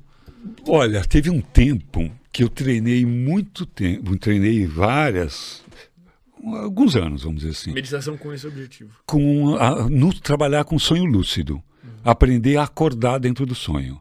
Uhum. É, eu, eu faço com alguma frequência, mas não é quando eu quero. Que é você perceber que está dormindo e aí começar a ordenar aquele estado e poder viajar e poder fazer algumas coisas que depois você pode até comprovar e ver que foi lá mesmo. E então já teve um tempo que eu fiz isso, aprender a acordar no sonho. E fiz algumas vezes com a ayahuasca, sem também nenhum controle e de experiências que se tinha certeza que foi lá e depois confirmava, que é o que se comumente chama de projeção de consciência, projeção astral, que o estado meditativo pode fazer isso. Uhum. Mas, de fato, hoje, o que me atrai é um mergulho interno, que é, é perfeito a, a, a, o psicodélico para isso, para uma viagem interna. Porque para ficar vendo pirotecnia, conversar com ET e tudo, ah, hum, sabe? É, a não ser que seja conversar mesmo com o ET mesmo, aí eu topo. né? Mas uh, o que eu quero é descobrir lá exatamente as sombras que tem dentro de mim. Por que isso? A gente fala sobre autoconhecimento, então, cursos de autoconhecimento. Pô, eu, eu, eu trabalho com isso. Eu tenho curso na internet lá que chama Revoluções. Pô, quero fazer o jabá dele aqui. Fica à vontade. e que é isso, mas não é curso. Autoconhecimento, de fato, é você mergulhar para dentro de você e clarear as suas sombras. E todo mundo tem sombra. Ah, mas todo mundo tem sombra. Nessa coisa de gostar de estudar algumas coisas, teve uma época na minha vida que eu estudei, a, estudava a vida dos santos. Não porque eu acredito em santo, mas eh, de, de, de exemplos de pessoas virtuosas. E estudar. Todos eles têm sombra. Pô, eu lembro de uma que é bem simpática, que assim, é minha contemporânea, Madre Teresa de Calcutá, que foi canonizada agora aí. Cara, a velhinha era muito brava, é muito orgulhosa. Ela era. Não, não tem, não tem todo mundo. Tu acha que Jesus tinha sombras? Aí é outro patamar de milonga. Aí era um outro ser. Né? Por quê? O que, que tu acha que é. Olha, eu vou falar de algumas fontes aí que ele nem era desse planeta.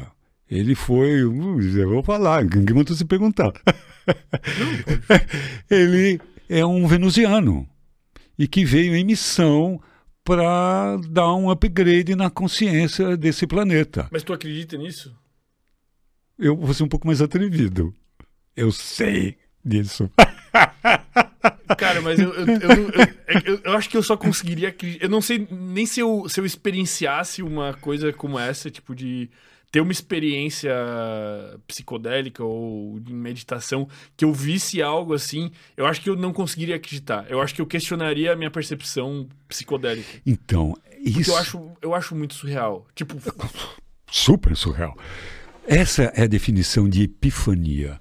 É uma experiência mística, que não vamos confundir com religiosa, em que você entra em contato com o é da experiência. E não tem dúvida.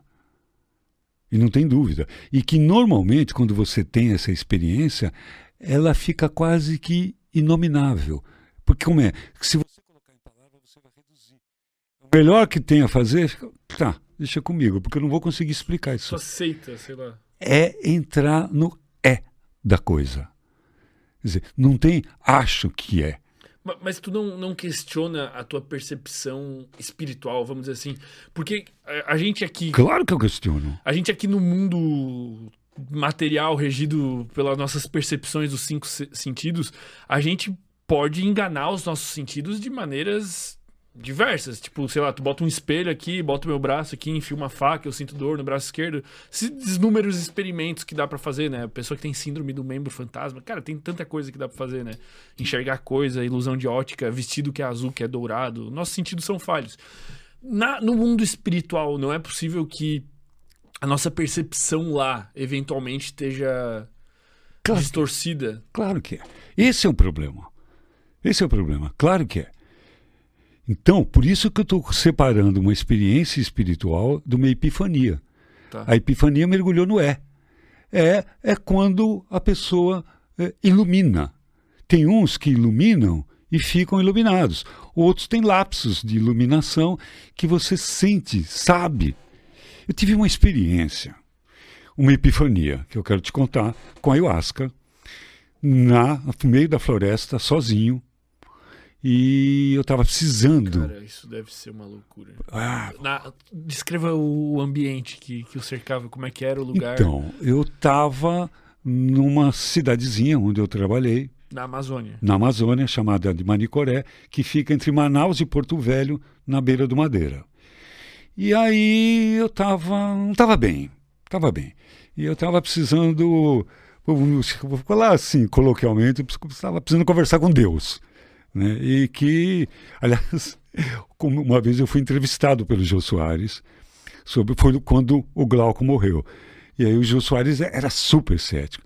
E aí ele perguntou para mim, ele falou, mas você precisa disso para conversar com Deus? Eu falei, não, imagina, eu falo com Deus até no banheiro. Agora, para eu ouvir o que ele fala, eu preciso desse chá. Pô, essa foi boa. Eu falo com ele toda hora. Chamo ele de bro e tal, não tem um problema. Mas, Mas para ouvir. E eu estava precisando falar com o cara. E porque estava numa situação muito desconfortável mesmo. E tudo que eu sabia não estava resolvendo. Aí eu falei, bom, vou usar o recurso que eu tenho aí. E levei um, um tanto razoável. Fui eu alugava uma, uma motinho lá, que na, nessa época, depois eu fiquei com uma minha mesmo lá, e fui, fui, fui, fui entrando numa dessas trilhas de, de madeireiro até onde deu, parei, andei mais um tanto a pé, fui na beira de um rio, lá, com só barulho de bicho e tal, montei a minha rede e enchi o copo. E... Não tinha medo tipo de onça, sei lá. Hum, o bicho mais perigoso que tem na floresta é o ser humano. Aliás, eu tinha lá uma, uma, uma casa na árvore, lá no meu sítio, e quando escutava algum barulho esquisito, dica de caçador, levantava e urinava. Pronto, o bicharada ia tudo embora. Porque onde tem cheiro de humano tem já... espingarda junto. E ó, olha. E aí coloquei a rede e bebi um copão e nada, não sentia nada. Falei, porra, cara, valeu, hein? Mas eu sou teimoso, bebi outro copo. Nada. Bebi três vezes ayahuasca. Nada. Aí, quando eu já estava desarmando a rede, já dando. De... Porque eu tenho intimidade com o cara para mandar ele a merda também, né? Ainda bem que ele não vai. e aí já estava assim, ah, tá bom, né? Obrigado, né? Valeu, né? Por essa. Comecei a desatar a rede, aí veio tudo de uma vez. Cara, fermento, deu tempo de eu deitar meio troncho assim na, na, na rede e me arrumar. E aí começou. Bom, a minha experiência foi que o meu mundo foi destruído. Literalmente. Meu sistema de crença foram todos destruídos. E eu falando, cara, eu, eu, eu vou, vou dizer do jeito que eu compreendi, com todo o direito de você falar, puta, o cara pirou eu conversei com o filho do homem, filho de Deus. Que alguns dão esse nome que você deu aí, de Jesus, de Cristo e tal. Eu, eu senti isso daí de uma maneira como eu nunca tinha sentido.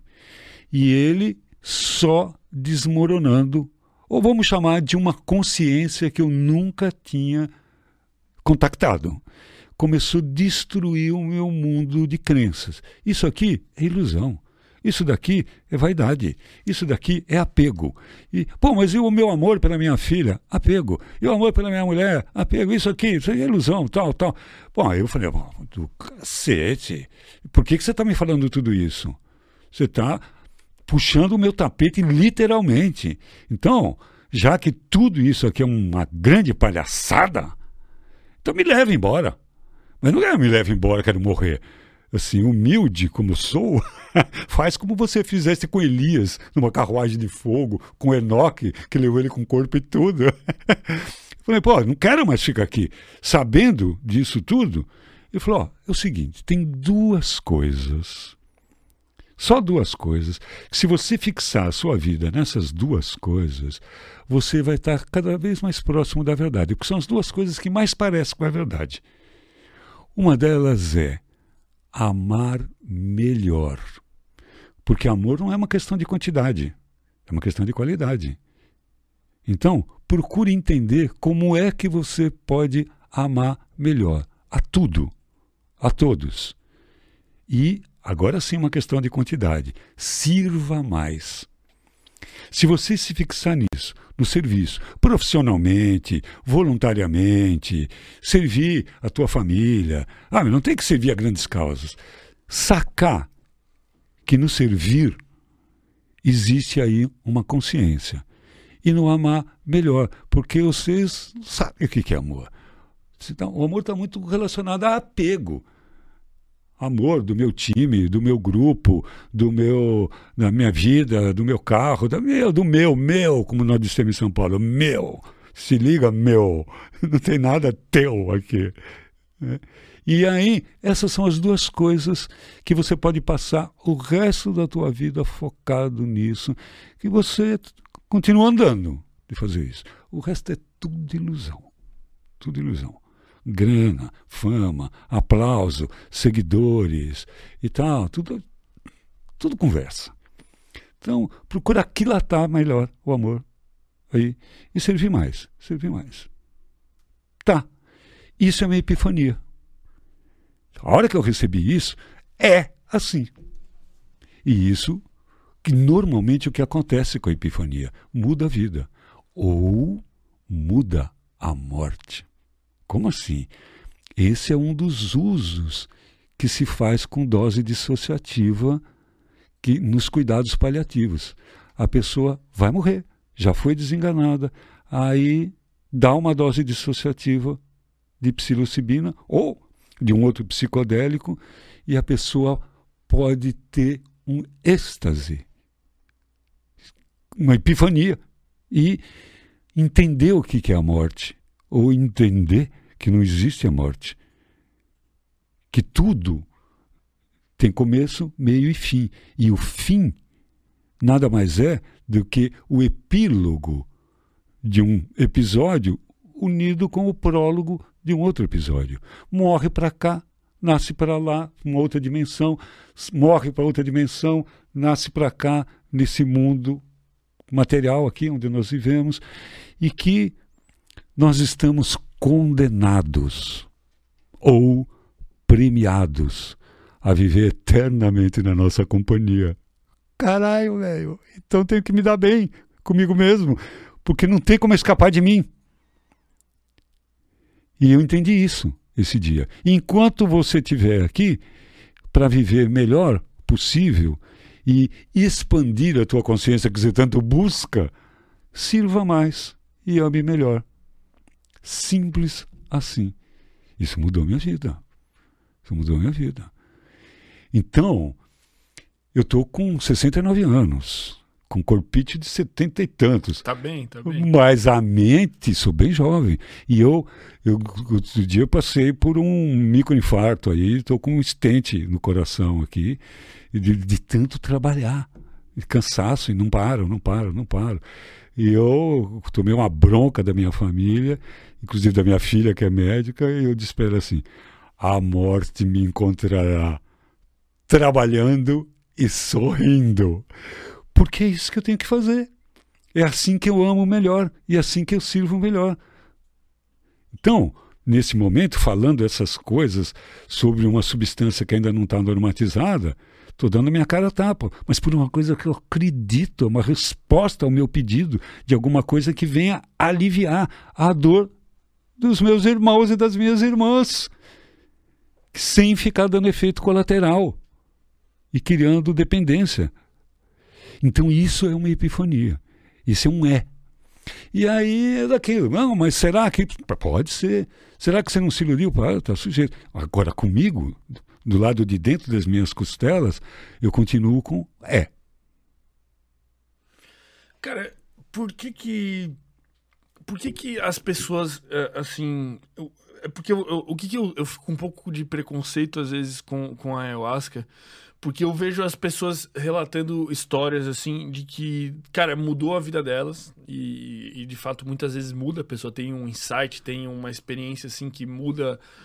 Mas eu vejo essa pessoa tomar ayahuasca a cada três dias. e aí Sim. eu falo, cara, é óbvio que vai mudar a tua vida uma substância psicodélica, psicoativa que tu tá tomando cada três dias. Tu tá tomando uma vez por semana. Tipo, isso se, se, se, a tua viagem que tu teve foi tão significativa, por que, que tu, tu tomou 35 vezes esse ano? Eu, eu acho isso estranho. É, e é mesmo. Eu tive uma mestra, uma vez, uma mestra, uma mulher que parecia um duendão, assim. Era, ela é viva ainda, ela tem quase 100 anos já. Caraca. Dona Seda, o nome dela. E era o nome dela era engraçado, era Seda, mas era uma lixa zero. E ela, a gente tinha uma relação muito legal.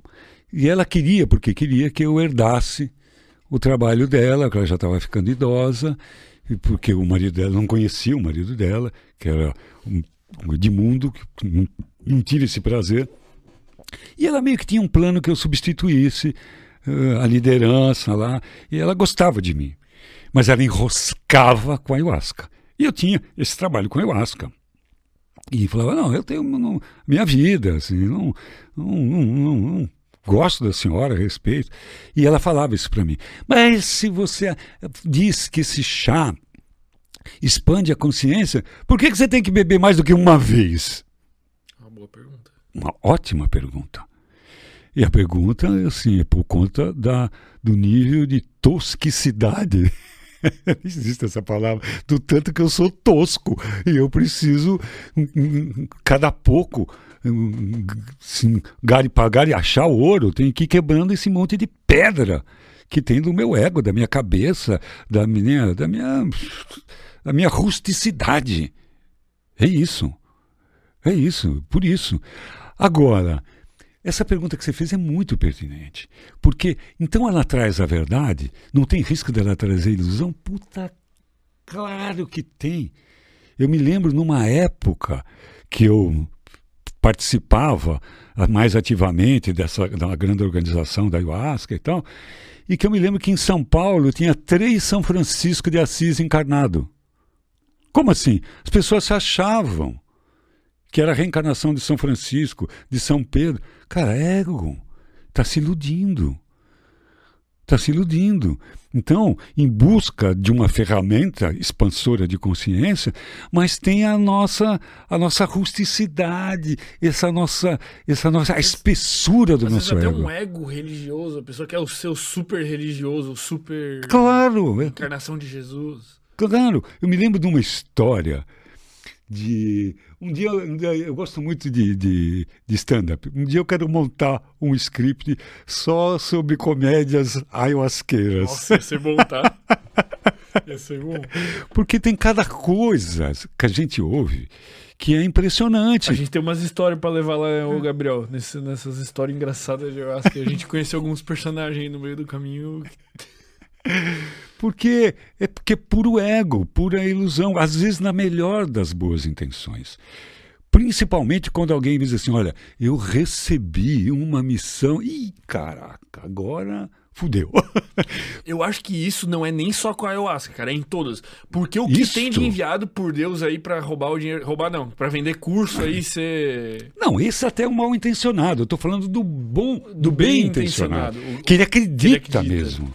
Ele acredita mesmo que ele foi enviado por Deus. É, cara, ai, é, porque tem uma, uma situação muito delicada que acontece, por exemplo, na, na, na força da ayahuasca. Às vezes ela se conecta tanto com aquela força que ela acaba se confundindo com aquilo. Eu tive uma experiência de uma pessoa muito querida, que eu conheci profissionalmente, inclusive, e era uma pessoa de um alto nível da empresa, lúcida, pessoa bem legal. E aí eu fiz algumas vezes, que aí está chegando o Corpus Christi, eu fazia, que não era nessa data, mas fazia uma experiência da Eucaristia, um gesto simbólico, né? assim, dentro de uma sessão da ayahuasca. E aí era claro que era uma coisa que eu explicava muito bem, como é que era um símbolo, e que vinha quem quisesse vir ali fazer a tal da Eucaristia ali. E veio todo mundo e só não veio esta pessoa. beleza, né? Era, só vinha quem queria. E aí, quando terminou a sessão, as pessoas, era muito comum vir conversar, não, contar, relatar tal. E aí ela passou por mim e falou: Eu preciso falar com você. Eu falei: ah, Legal. Eu já estava mesmo querendo falar com ela, para saber o que, que, tinha acontecido com ela, porque eu vi que ela estava num estado assim, diferente. E aí ela veio conversar comigo e falou: Olha, eu vou falar uma coisa para você. Sabe por que, que eu não fui? Porque eu descobri que eu sou a Virgem Maria. Eita porra! Eu, eu conheço a pessoa. A pessoa é lúcida, a pessoa é legal. A pessoa não é essas pessoas viajona. Se fosse com um desses gratiluz, gratimor, ah, tá, né? Tá. Sim. Mas não era. E aí eu, eita. Eu falei, ó, legal, vamos fazer o seguinte. Bom, primeiro, quieta, não conta isso para ninguém. E a gente, é, é um sítio que está lá até hoje, lá tal, e, e que a gente dormia no sítio e tal. Eu falei, amanhã, é, depois que a gente tomar o café da manhã e tal, tudo, vamos dar um rolê aí pelo sítio, vamos conversar de novo. Né? E aí, de manhã, tal, eu já estava tomando café, ela já passou por mim, deu um sorriso, assim, fez assim, ó. Tipo, ai, que vergonha de você, né? Aí eu sorri para ela, falei, opa, maravilha, já deve ter caído alguma ficha aí. Aí vamos conversar. Aí ela me contou né, que ela jura que por alguns momentos ela acreditou que era a Virgem Maria. Mas, mas porque ela se conectou com Por isso? conta do nível de conexão com aquela força e chegou a confundir-se com aquela força. Porque às vezes, eu já vi isso nesses anos todos, vi a pessoa confundir e projetar no outro. Este é que é o problema. Que aí vê, por exemplo, vamos imaginar, Tipo, falar, ele é o enviado. esse cara é o São João encarnado. E vai falar para a pessoa. E aí a pessoa. Será? Eu já meio que desconfiava. Então você está confirmando. Puta, né? Fudeu. Aí dançou. Dançou.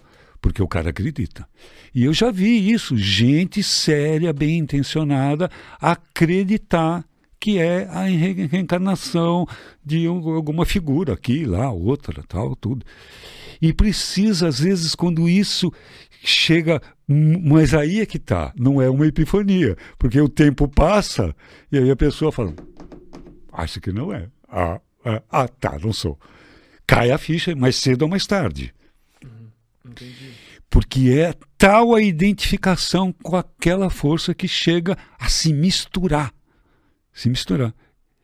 E quando envolve ego, e quando envolve, principalmente quando é o outro que vê e começa a, te, a querer beijar o teu anel, esse é o grande problema.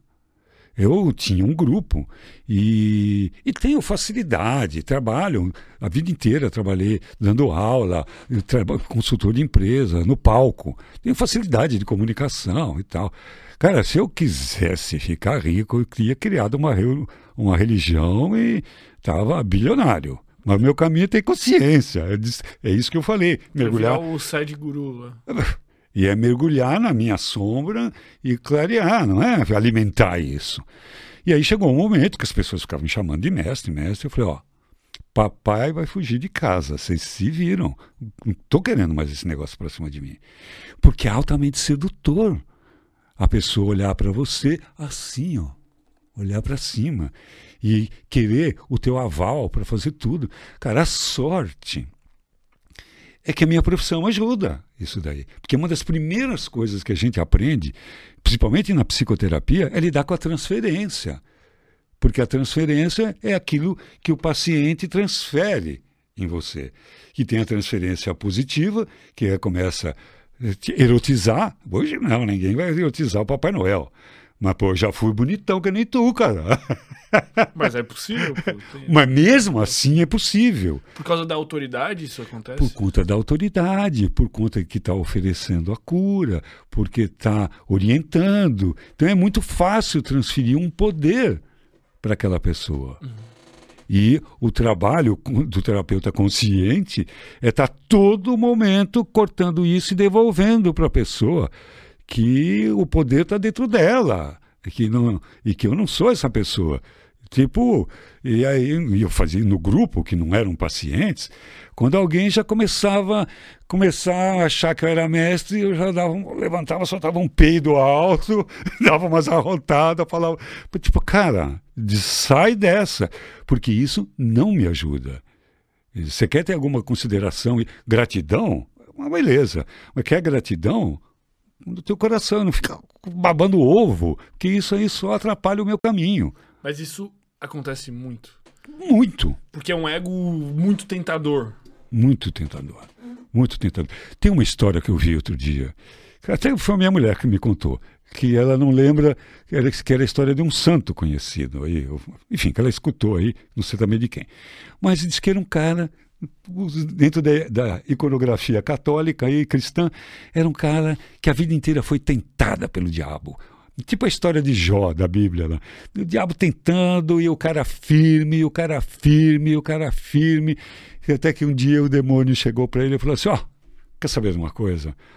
Eu vou procurar outro, eu desisto de você.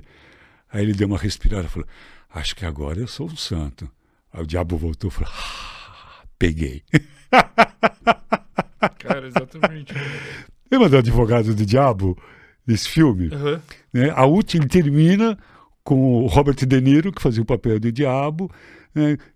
era, era o Keanu, Keanu Reeves. Keanu Reeves, e aí ele, ele fala uma coisa lá, elogiando ele, desistindo dele, mas puto parecido com a história do santo. Ele se vangloria e termina a cena, ele olhando para a câmera dizendo assim: a vaidade é o pecado que eu mais gosto. Porque, cara, você conhece alguém humilde? É, depende do sentido. É, não, humilde. Eu, se conheci alguém humilde, eu sou tão tosco que nem percebi que o cara é humilde. Porque eu vejo níveis de humildade, mas eu vejo a vaidade em todos nós. Parece que faz parte da condição É, faz humana. parte. Faz parte da condição humana. Mas eu acho que existe uma importância na vaidade também, assim. É, por- porque ela. A, a vaidade pode se confundir com um respeito por si próprio, muitas vezes, vamos dizer assim. Eu acho que, que tem pessoa, tipo assim, que, que, que, que ela pensa assim, tipo, ah, eu tenho que ser humilde demais, assim, e ela perde um pouco do egoísmo, sabe? Ela bota os outros em primeiro lugar, assim. Eu acho que às vezes essa é uma hum- humildade tóxica. assim. Exatamente. Ela, ela, ela é a pessoa, tipo, que ela quer ajudar todo mundo, ela não sabe dizer não, ela não sabe botar limite nas coisas. E Porque daí. precisa agradar sempre. Isso. E daí eu acho que essa pessoa, tipo, ela, ela se. Tu olha pra ela e fala, não, ela é humilde, porra, ajuda todo mundo, porra, não se bota. Mas eu acho que pra essa pessoa, às vezes, falta o egoísmo e falta a vaidade. E eu acho que às vezes pode ser benéfico um pouco disso. É, então, eu não chamaria nem de egoísmo, é só uma questão de nome, mas eu concordo com você. Tu entende o que eu quero dizer? Talvez eu esteja me expressando Não só mal. entendo como concordo. Porque quando a gente fala egoísmo, é a prática de dar volta no próprio umbigo, do ego. Né? E, e- mas é autoestima isso. Isso. Isso é autoestima. Saber dizer não. Saber dizer não. Saber se respeitar. Se respeitar. Eu, eu, eu, assim, uma vez até criei isso, um conteúdo, dizendo assim: se eu tivesse que abandonar todas as minhas características e ficar apenas com uma, qual que eu escolheria? A primeira resposta que, que me veio, perguntando para mim mesmo, ah, sabedoria. Aí comecei a pensar um pouco mais e falei, não, acho que seria autoestima. Porque com autoestima eu posso até atingir a sabedoria. Agora, sem autoestima, cara, não vai dar certo. E a autoestima não é o egoísmo, não é hum, como eu sou bom, beijinho no ombro. Não é isso. É respeito por mim mesmo. E ter consciência, inclusive, do meu tamanho, do meu real tamanho. Da minha pequenez, da minha ignorância, do- das minhas sombras. É, e aí eu, eu, é o que eu procuro ensinar para os meus pacientes e eu só ensino os remédios que eu consumo. E um deles é esse, mergulhar na própria sombra. Eu tenho um cunhado que o cara é foda, Fermento. O cara é bom. Tudo que ele faz, ele faz direito. Ele faz legal. Faz legal, cara. Ele é um bom cunhado. Ele é um bom irmão. Que, aliás, foi ele que deu a medula para minha mulher. Ele é um cara, um cara brilhante, no sentido assim. Um cara legal. Legal até a página, até o epílogo. E aí, na crise, na última crise que teve aí, 2010 e tal, é um cara, não, ele, ele além de tudo tem o dom de ganhar dinheiro, né? sem se corromper, sem se. Um cara legal. Aí chegou aquela crise, me lembro direitinho, estava saindo de um shopping lá em Manaus com a minha mulher, tudo. Minha mulher pegou e virou para mim e falou: Nossa, cara, essa crise pegou o Miltinho. O Miltinho e a Eliana lá estão que vão fechar a escola dele. Cara, veio um, um, clau, um flash de um sentimento em mim assim: ah, o Miltinho também se ferrou. Quando eu vi aquilo, era muito fácil. Eu, ah, e falei: pera, pera, como eu estou atento a isso, e é esse o meu objetivo, isso é que eu chamo de evolução, enxergar os, o, o capeta que tem em mim. e eu vi aquilo, falei: cacete, velho, eu tenho inveja. Se alguém perguntasse para mim, ou se eu fosse responder um questionário para mim mesmo sobre inveja, eu cara, não tem inveja. Claro que eu não tenho inveja. Me peguei. E fiquei super feliz com isso. Primeiro que eu não escutei mais nada que a minha mulher continuou falando, comecei a rir de mim mesmo. Falei, meu Deus! E aí fui, fui ver a fundo. E guardei para ir meditar depois. Tá bom? Cara, tem inveja. Tem inveja. E não tem inveja branca, inveja. E aí, pô, no dia seguinte, eu esperei passar um dia. No dia seguinte, liguei para ele. Eu falei, cara, eu tenho que contar uma coisa para você, eu tenho inveja de você. Ele, porra, Wilson, como é que você me fala um negócio desse? Eu falei, é primeiro que é verdade. e aí descobri isso. Eu achava que eu não tinha e tal. E aí já desinvejei, já eu quero que você saia dessa crise, porque você é um cara muito legal. Mas eu senti isso. Que eu posso esconder de você? Eu posso esconder dos meus seguidores, eu posso esconder da minha mulher, que é difícil esconder qualquer coisa dela, mas, mas não posso esconder de mim. E isso é a busca. Então, usar esses veículos aí, para isso, o resto é periferia. O que, que acontece se tu destruir toda a tua sombra? Se tu eliminar todos esses egos e sentimentos? E tu acha que alguém no mundo moderno conseguiu isso? É isso que eu falei. Se conseguiu, eu sou tão tosco que se passei por um nem percebi. Porque deve ser assim. Porque ele não vai mostrar para ninguém. Ele não vai dizer que ele é guru. Ele não vai dizer que ele iluminou. Ele vai estar na dele. Pô, está na dele. Só ele vai saber daquilo. Ou talvez o que ele vibra perto dele.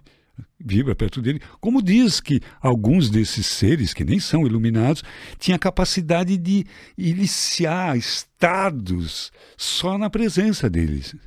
E não estou nem falando de Jesus, desses caras, de caras assim.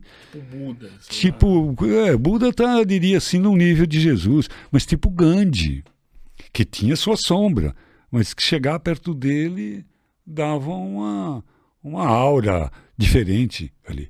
Então, essas pessoas talvez sim, mas não vão sair falando. Como um alquimista, o cara não vai botar no cartão assim, Dr. Wilson Gonzaga, alquimista né? E, e, quando tu, tu viu o caso ali do, por exemplo, do Dalai Lama ali com a, com a criança, né? Que ele pediu pra criança chupar a língua dele o que que tu acha que aconteceu? O que que tu pensa a respeito? Então, a minha primeira atitude foi dizer, ei, ei, ei, não julga. Não julga. Não julga, não julga. E aí, eu tenho uma amiga querida, que foi minha namorada, Me ocorreu agora que eu mandei tão mal que ela virou monja.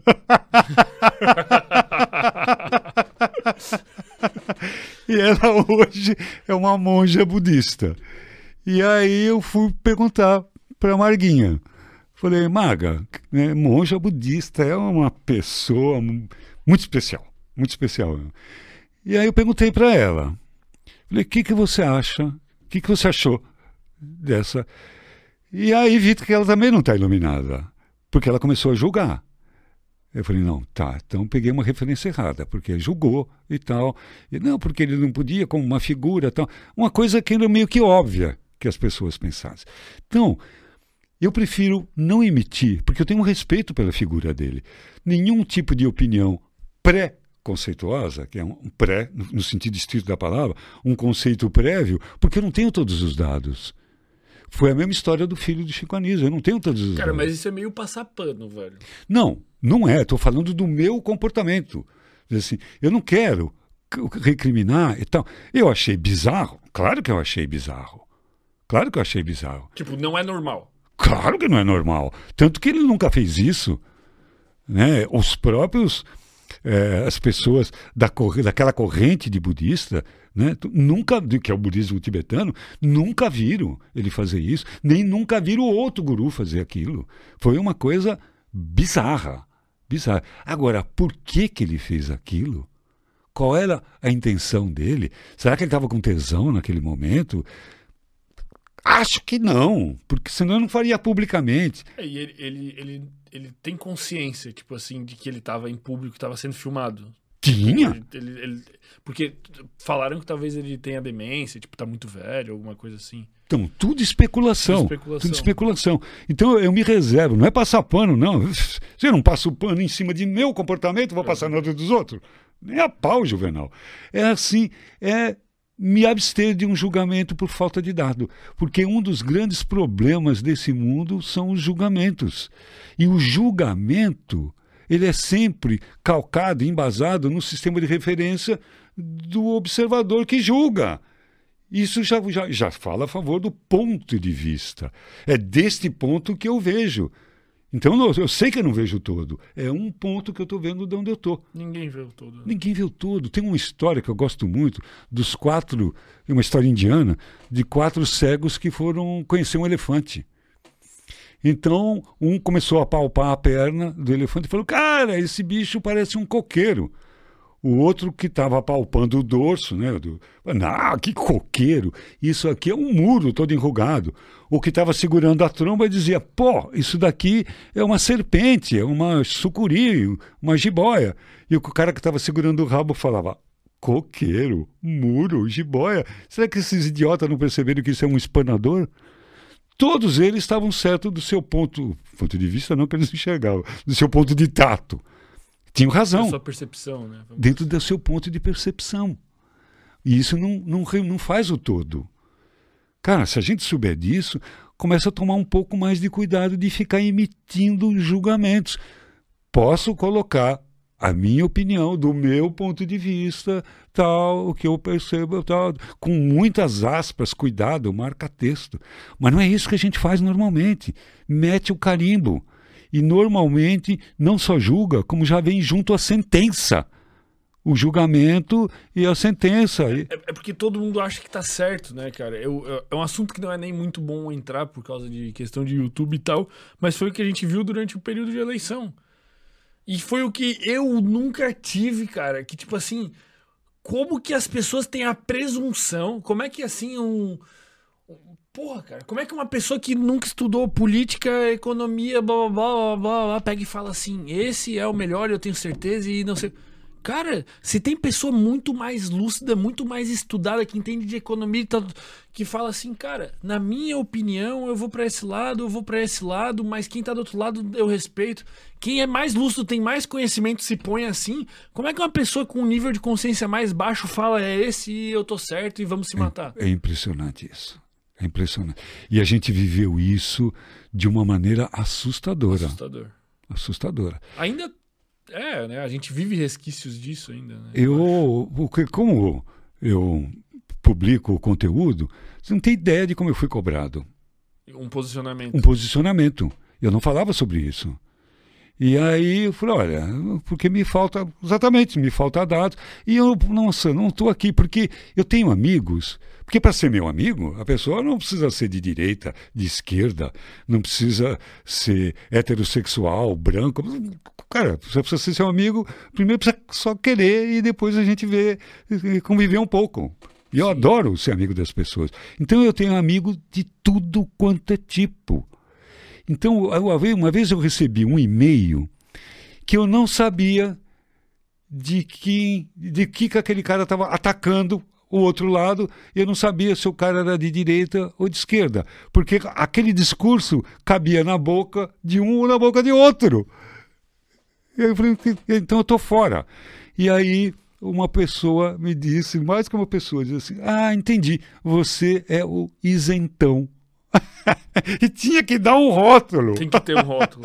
então, se não tem nenhuma bandeira, você é o isentão é o cara que quer agradar todo mundo. Puta que pariu, mas não mesmo.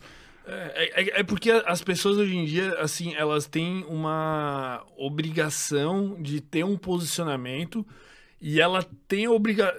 As pessoas parecem que não conseguem admitir a ignorância, sabe? E é uma coisa que eu aprendi aqui, porque quanto mais ignorante eu for aqui, óbvio que o conhecimento agregado que eu tenho é, contribui para que as conversas sejam boas.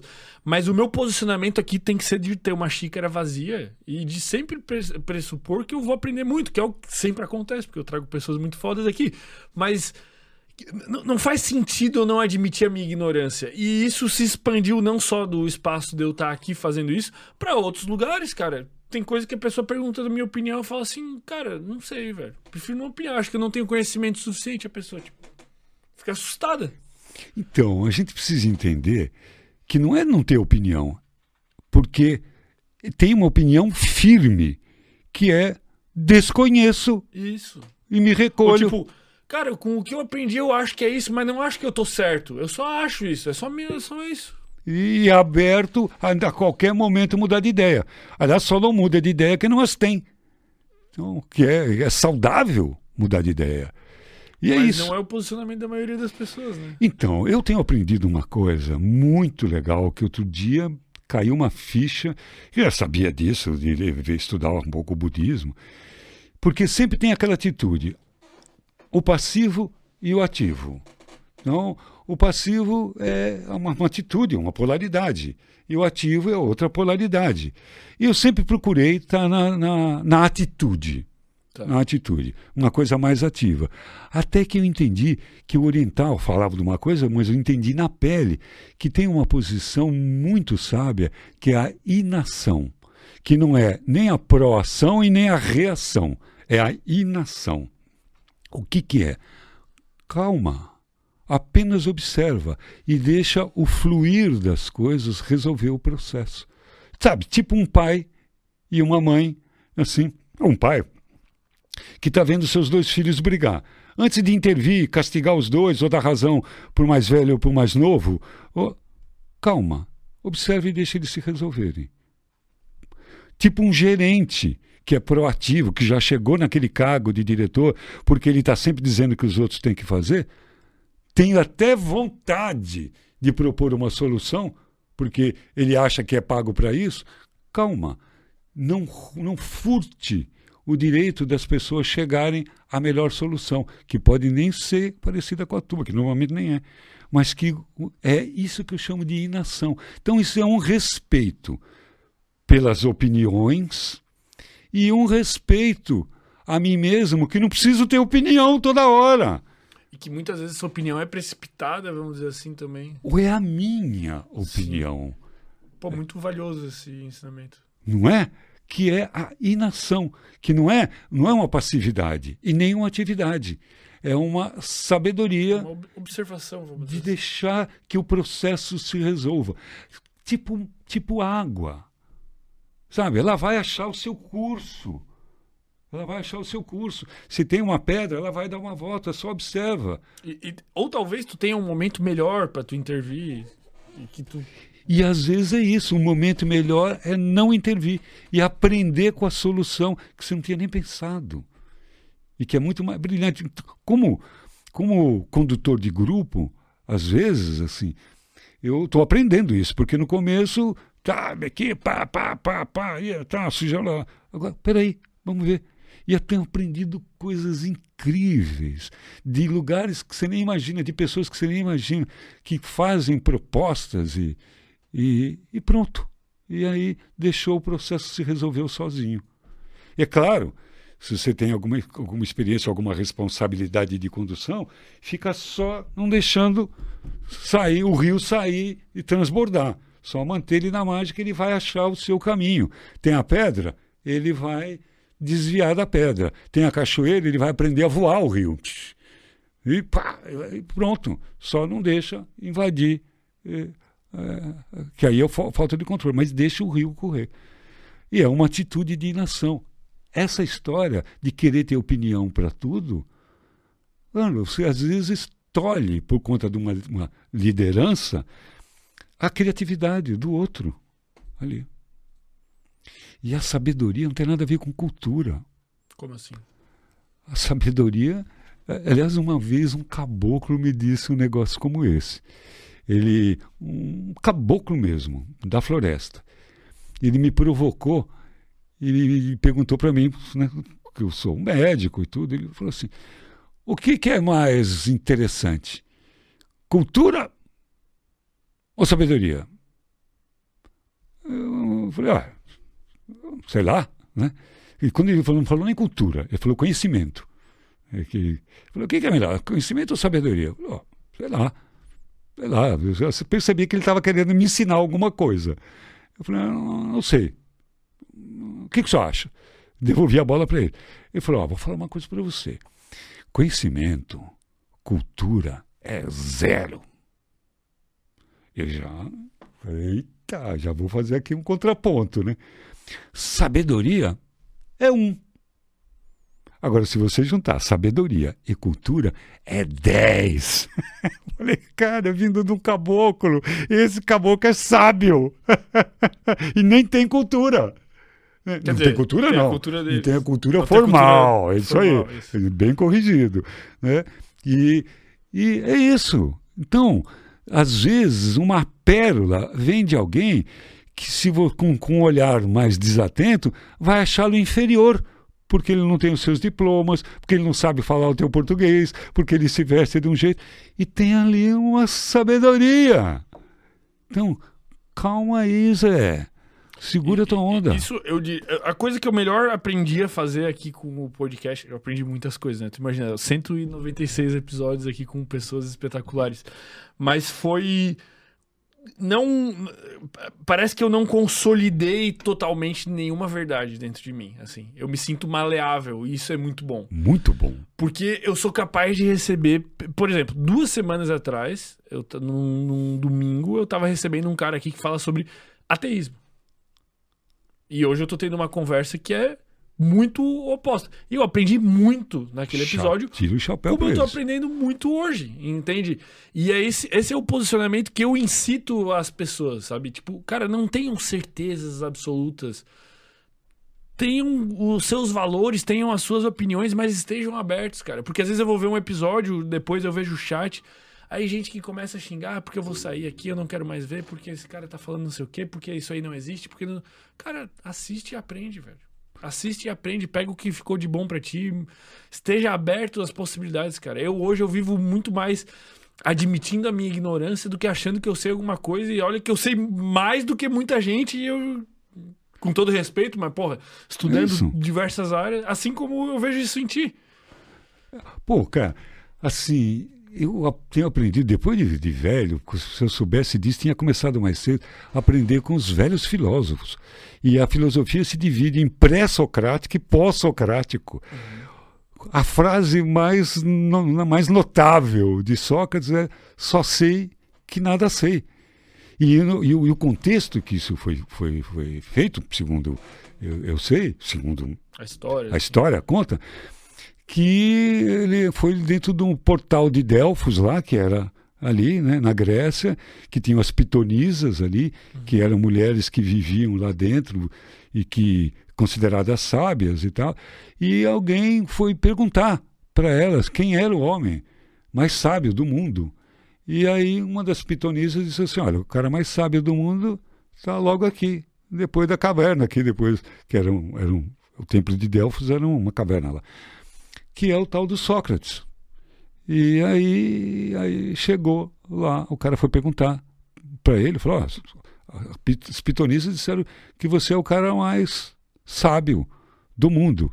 E aí que ele deu essa resposta. Ele não deu aquela resposta com falsa modéstia. Eu falei, eu? Eu só sei que nada sei. Pronto. Pronto. O cara mais sábio do mundo. E interessante que no portal de Delfos estava escrito assim: Homem, por que, que há de procurar os mistérios das estrelas do universo? Conheça-te a ti mesmo e encontrará os mistérios do universo, alguma coisa parecida com isso aí. Estou falando com as minhas palavras. Que é isso?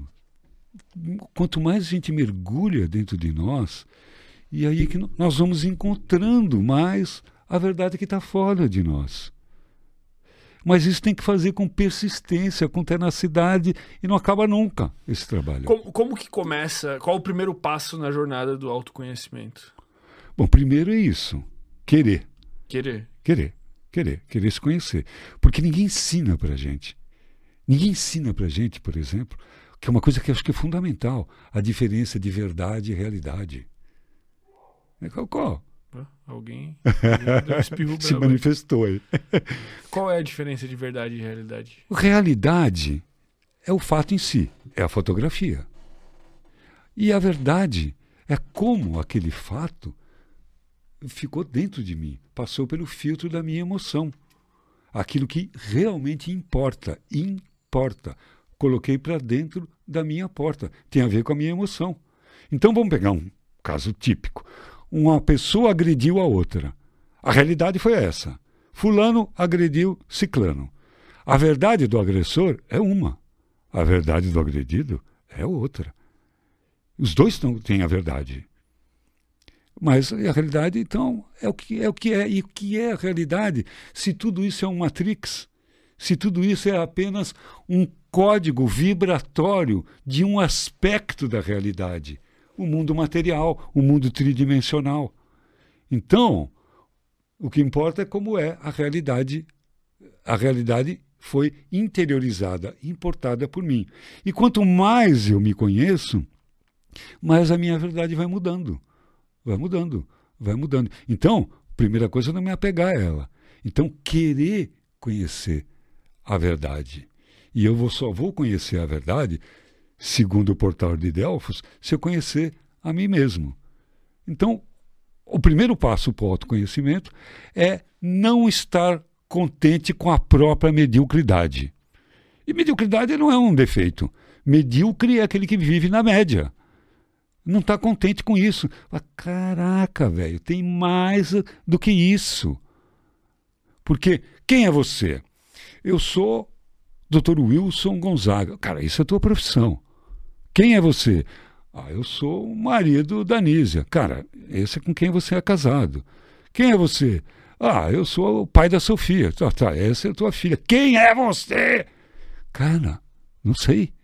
Estou em busca ainda. Então, todas essas identidades são verdades ou passageiras. Porque conforme vou me descobrindo, eu vou percebendo que não era aquilo, que agora sou outra coisa e me permito. Ó, vou falar uma coisa que você nunca ouviu na vida. Eu prefiro ser esta metamorfose ambulante do que ter aquela velha opinião formada sobre tudo. Dom Raul, que coisa sábia. É isso. É isso. Uma vez, no grupo que eu dirigia, de ayahuasca, uma, uma pessoa fez uma pergunta, eu falei, olha, o meu ponto de vista é assim, assado. Ela pegou e disse assim, mas o senhor disse, há não sei quanto tempo o senhor falou diferente. Eu falei, pô, verdade? Que legal! Sinal eu que eu não estou cristalizado. E olha, toma cuidado com as coisas que eu falo, porque elas não são verdades, são verdades para mim naquele momento. E eu me permito mudar de ideia amanhã, inclusive, falar outra coisa. Porque qual é a realidade das coisas? Cara, eu cada vez mais percebo assim que estou muito longe mas é, disso. É, mas é por isso que eu tenho o preconceito com as religiões, porque a, a, a percepção de Deus e a percepção de verdade absoluta ela é atrelada à percepção dos indivíduos que ditam aquelas regras. Exatamente. Então, como que isso vai. Até mesmo a própria Bíblia. Porque, assim, a Bíblia não foi escrita por Deus. A Bíblia foi escrita por homens. Alguém pegou um livro e escreveu.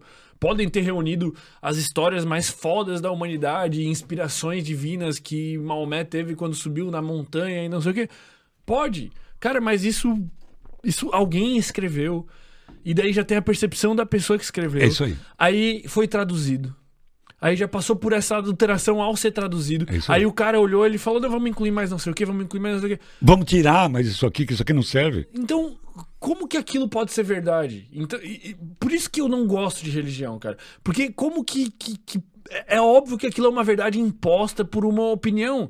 Aí, e como que Deus ele se, se, a, se, a, se a religião prega que ela tá certa, que ela conhece a verdade e que é o caminho para Deus, como que Deus pode mudar de opinião? Como que o Deus de alguns séculos atrás podia não permitir que dois homens estivessem juntos? E como que o Deus agora pode permitir? Como é que a opinião de Deus muda? Se, ela, se eles conhecem a verdade absoluta, como que essa opinião mudou? Por isso que eu quero que as religiões vão pastar, velho. Não, já começa pelo nome. Religião vem de religare, é religar o ser humano à fonte da verdade. E, cara, ela, a grande maioria é desligare, desliga a pessoa da realidade. Uhum. E é isso. Eu vou julgar em base às informações que eu tenho. Isso. Eu vi um corte outro dia, cara, eu não lembro do cara, que ele defendia as religiões é, é, afro. E ele dizia assim: como é que alguém que vem de uma religião que acredita em demônio e chamando a deidade, a divindade da outra religião que não tem no código deles a figura do demônio e dizer que o Deus do outro é demônio. Quer dizer, julga o outro com base no seu sistema de crença, julgando um outro que tem um outro sistema de crença. Então, ao invés do respeito, etimologicamente vem de respiare, reespiar. Olha de novo. É daí que vem a palavra respeito. Em vez de emitir, olha de novo. O cara não tem demônio. Ah, ele, aquele cara, ele, sei lá, ele é devoto de Exu. Exu é o diabo. Cara, como assim? E é isso que acontece. O meu Deus é o verdadeiro e salva. O teu Deus é ilusão. Porra, mas pense numa falta de bom senso isso. Mas é todo mundo assim, velho. Tipo, a maioria das pessoas é assim. É? É por isso que. Por isso que quando me perguntam, cara, mas por que, que tu tem preconceito com religião? Por causa disso, cara. Porque eles estão literalmente. Eles falam assim, essa é a verdade e vai enquadradando as pessoas ali dentro de um ponto de vista que é óbvio que não é absoluto, é óbvio que claro não é que verdade, não. cara. Claro que não. Claro que não. E você falou uma coisa que eu também penso uma, bem semelhante. Por mais que seja intuído, cara, nós somos canais cheios de ruídos. É difícil não, não, não, não escrever uma coisa com a minha letra. Ele, mesmo que seja psicografada, mas a letra é a minha ali. E aí, ruído, ruído. Então, por isso essa coisa de ter que ter bom senso, de cuidado com isso. Aquilo que é verdade, é verdade para o meu sistema de crença, neste momento da onde eu estou observando. Amanhã pode ser completamente diferente isso daí. E não julgar que o outro está. Tá. Uma coisa que eu vi, eu achei muito legal isso, que assim, a gente não pode julgar o ser humano. Pode, quando muito, julgar suas atitudes. Né? Porque naquele momento aquilo que ele estava podendo fazer. Por isso que eu sou contra cancelamentos também. Bom, absolutamente contra isso aí também. Eu acho, inclusive, eu, eu acho a coisa mais burra cultural, social que já aconteceu, porque o, o cancelamento não leva a pessoa a, a, a, a quando uma pessoa tá errada, ela tem um, um, pensamento, vamos dizer assim, ultrapassado do ponto de vista é, social, um pensamento retrógrado. Tipo, ele tem um preconceito com, com homossexuais. Daí o cara fala uma, uma besteira, um, um racismo, alguma coisa assim a sociedade, ao invés de pegar esse cara e falar assim, cara, ninguém mais compra os teus produtos, você vai ficar isolado numa bolha e blá blá blá e nunca mais queremos saber de você da história. Cara, eu, eu acho que a sociedade devia abraçar esse cara. Devia falar, irmão, pô, tu tá errado, cara. Não é assim, velho. É assim, assim, assado. O teu pensamento tá errado por causa disso, blá, blá, blá. Aí o cara, pô, aprende. E tu dá a oportunidade da pessoa evoluir. Quando tu isola ela, tu não dá a possibilidade da pessoa evoluir. Então, eu. Se tem uma profissão que eu acho que eu não gostaria mesmo de ser, é juiz. Exatamente por isso. De que. E cada vez mais eu tenho aprendido isso, né? É, de que tudo é sagrado. Eu, eu compactuo com a tua opinião sobre religião. Uhum. E consigo perceber hoje que tudo é sagrado. Tudo é sagrado. É, é como aquela situação pode se manifestar num mundo perfeito, porque a gente tem parte do ponto de vista das leis desse planetinha. Esse planeta é um cisco diante desse cosmo. E como é que eu posso achar que aqui é o único lugar que tem vida inteligente? Como é que eu posso achar que as regras daqui são aplicáveis para o cosmo. Logo, então, esse daqui é o centro, que é uma coisa pré-copérnica, achar que nós somos o centro do universo. Né? Então, cara, a teoria geocêntrica, nós somos o centro, e aí descobrimos que é o Sol. Ah, tá, também não é o Sol. essa galáxia gira de Alcione. Só mais uma galáxia. Só mais uma galáxia. E aí eu vou, vou ficar cagando regra. Meu, só olhar para o céu. A... Mas, mas, aí o, o, ser humano, na minha opinião, não satisfeito com inventar as leis terrenas para regular o comportamento, elas têm que existir para poder claro. existir um bom convívio social, vamos dizer assim. Boa. Ele inventa leis divinas que foram inventadas pelo homem. Não tem. A lei divina não tem como não ter sido inventada pelo homem. Um homem conversou com outro homem e falou: não, isso aqui tem que ser uma lei divina. Porque. Tá... Então, eu vou fazer um contraponto. Por favor. Tem uma coisa que. Uma vez uma pessoa perguntou para mim: da onde que você tirou isso daí que você falou? De que fonte? Qual é a fonte? Eu nem sabia qual era a fonte. Só, sei lá, foi de assim. Eu tenho uma coisa, uma coisa que chama assim experiência. Eu tenho alguma experiência e me permito me inspirar em cima de alguma experiência. Eu chamo isso de inexperiência. Uma boa palavra. Que, que não existe, né? Mas é boa. que isso? Cara, eu não vou inventar de uma coisa do nada. Tem que partir de algum ponto, de alguma reflexão, de algum estudo, de alguma experiência, e aí eu infiro. Tá. E aí, isso. E aí a história, de novo, da primeira pessoa que uniu a chacrona com Mariri e fez uma maravilha química que levaria anos de ensaio. E quem foi que induziu aquilo? Uma inspiração. Então tem uma inspiração que eu prefiro chamar, até, até mesmo respeito a mim e respeito a você, de cósmica, para não falar de uma, de, uma, de uma inspiração divina. Mas eu não me importo com, com o termo. Não, enfim, mas tá. para poder colocar a coisa ampla, porque eu espero que tenha outras milhares de pessoas que escutem essa conversa. Ah, sim. E respeitando todos. De dizer, de uma, de uma informação que vem da, da natureza, de uma sabedoria da natureza. Como, por exemplo, o cachorro que vai lá e, e, come, e come, a grama para poder se curar. Dessa força de autocura que todo mundo tem. E que cada vez mais existe um tipo de medicina que auxilia o corpo a curar-se a si mesmo, em vez de ficar dando substâncias que pesquisamos e pau. Então tem uma sabedoria, que eu estou chamando de sabedoria cósmica, e que pode inspirar a qualquer um que está no cosmo, se ele permitir. Mas eu, eu, tenho a sensação de que a gente perdeu isso. Hum, por isso que eu disse, se ele permitir. Porque como uma. Nós somos encalacrados, assim, como uma cebola de, de vários sistemas de crença. Porque, cara, eu olho. Cara, o meu cachorro come grama, tipo assim, esse negócio de vomitar a cada uns 15 dias. Eu sempre olho e falo assim: como é que ele sabe que ele tem que comer grama.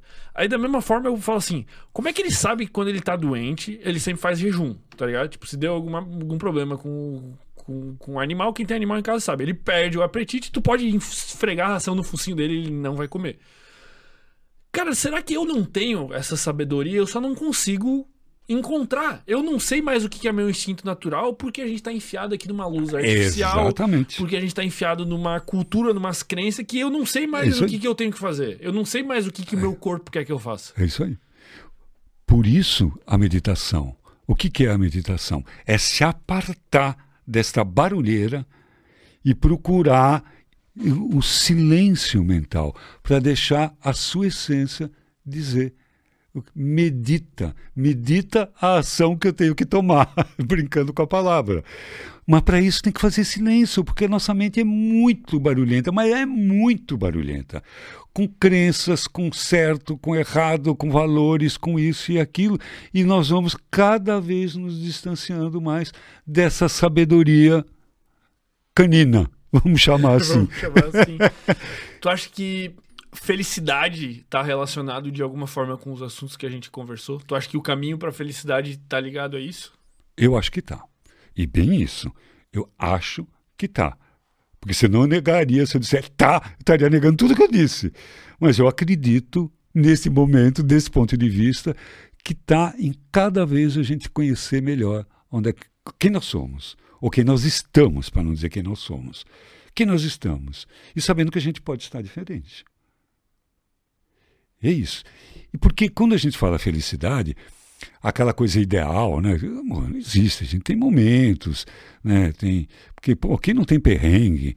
Quem... Eu acho que existiria se a gente vivesse num mundo que a gente foi biologicamente selecionado para viver. A gente seria mais feliz. Cara, se mas... fôssemos caçadores-coletores, eu acho que seríamos muito mais felizes do que somos mas a gente com celular e. Não sei, porque a gente já foi e não estava contente e fomos atrás de, de outras coisas, outras coisas, outras coisas. Cara, mas é porque o que, eu penso? Eu penso assim, o que, que a gente precisa fazer hoje para ser feliz, assim, vamos dizer, segundo a, a ciência? Exercício físico, que é uma coisa que a gente fazia automaticamente quando a gente era conexão com a natureza, tipo, ah, tu tem estudo científico literalmente dizendo que tu caminhar no meio de árvores diminui a tua ansiedade. Tipo, eu, eu, vejo cada vez mais a ciência trazendo argumentação científica que mostra que comportamentos que a gente teria naturalmente se a gente vivesse como caçador-coletor, a gente tem que fazer de uma maneira artificial para poder ser mais funcional e mais feliz. Por isso que eu penso, tipo, cara, lá era foda, pô, podia um tigre voar no teu pescoço? Pô, podia, podia o tempo todo. Podia teu filho morrer de fome porque não choveu.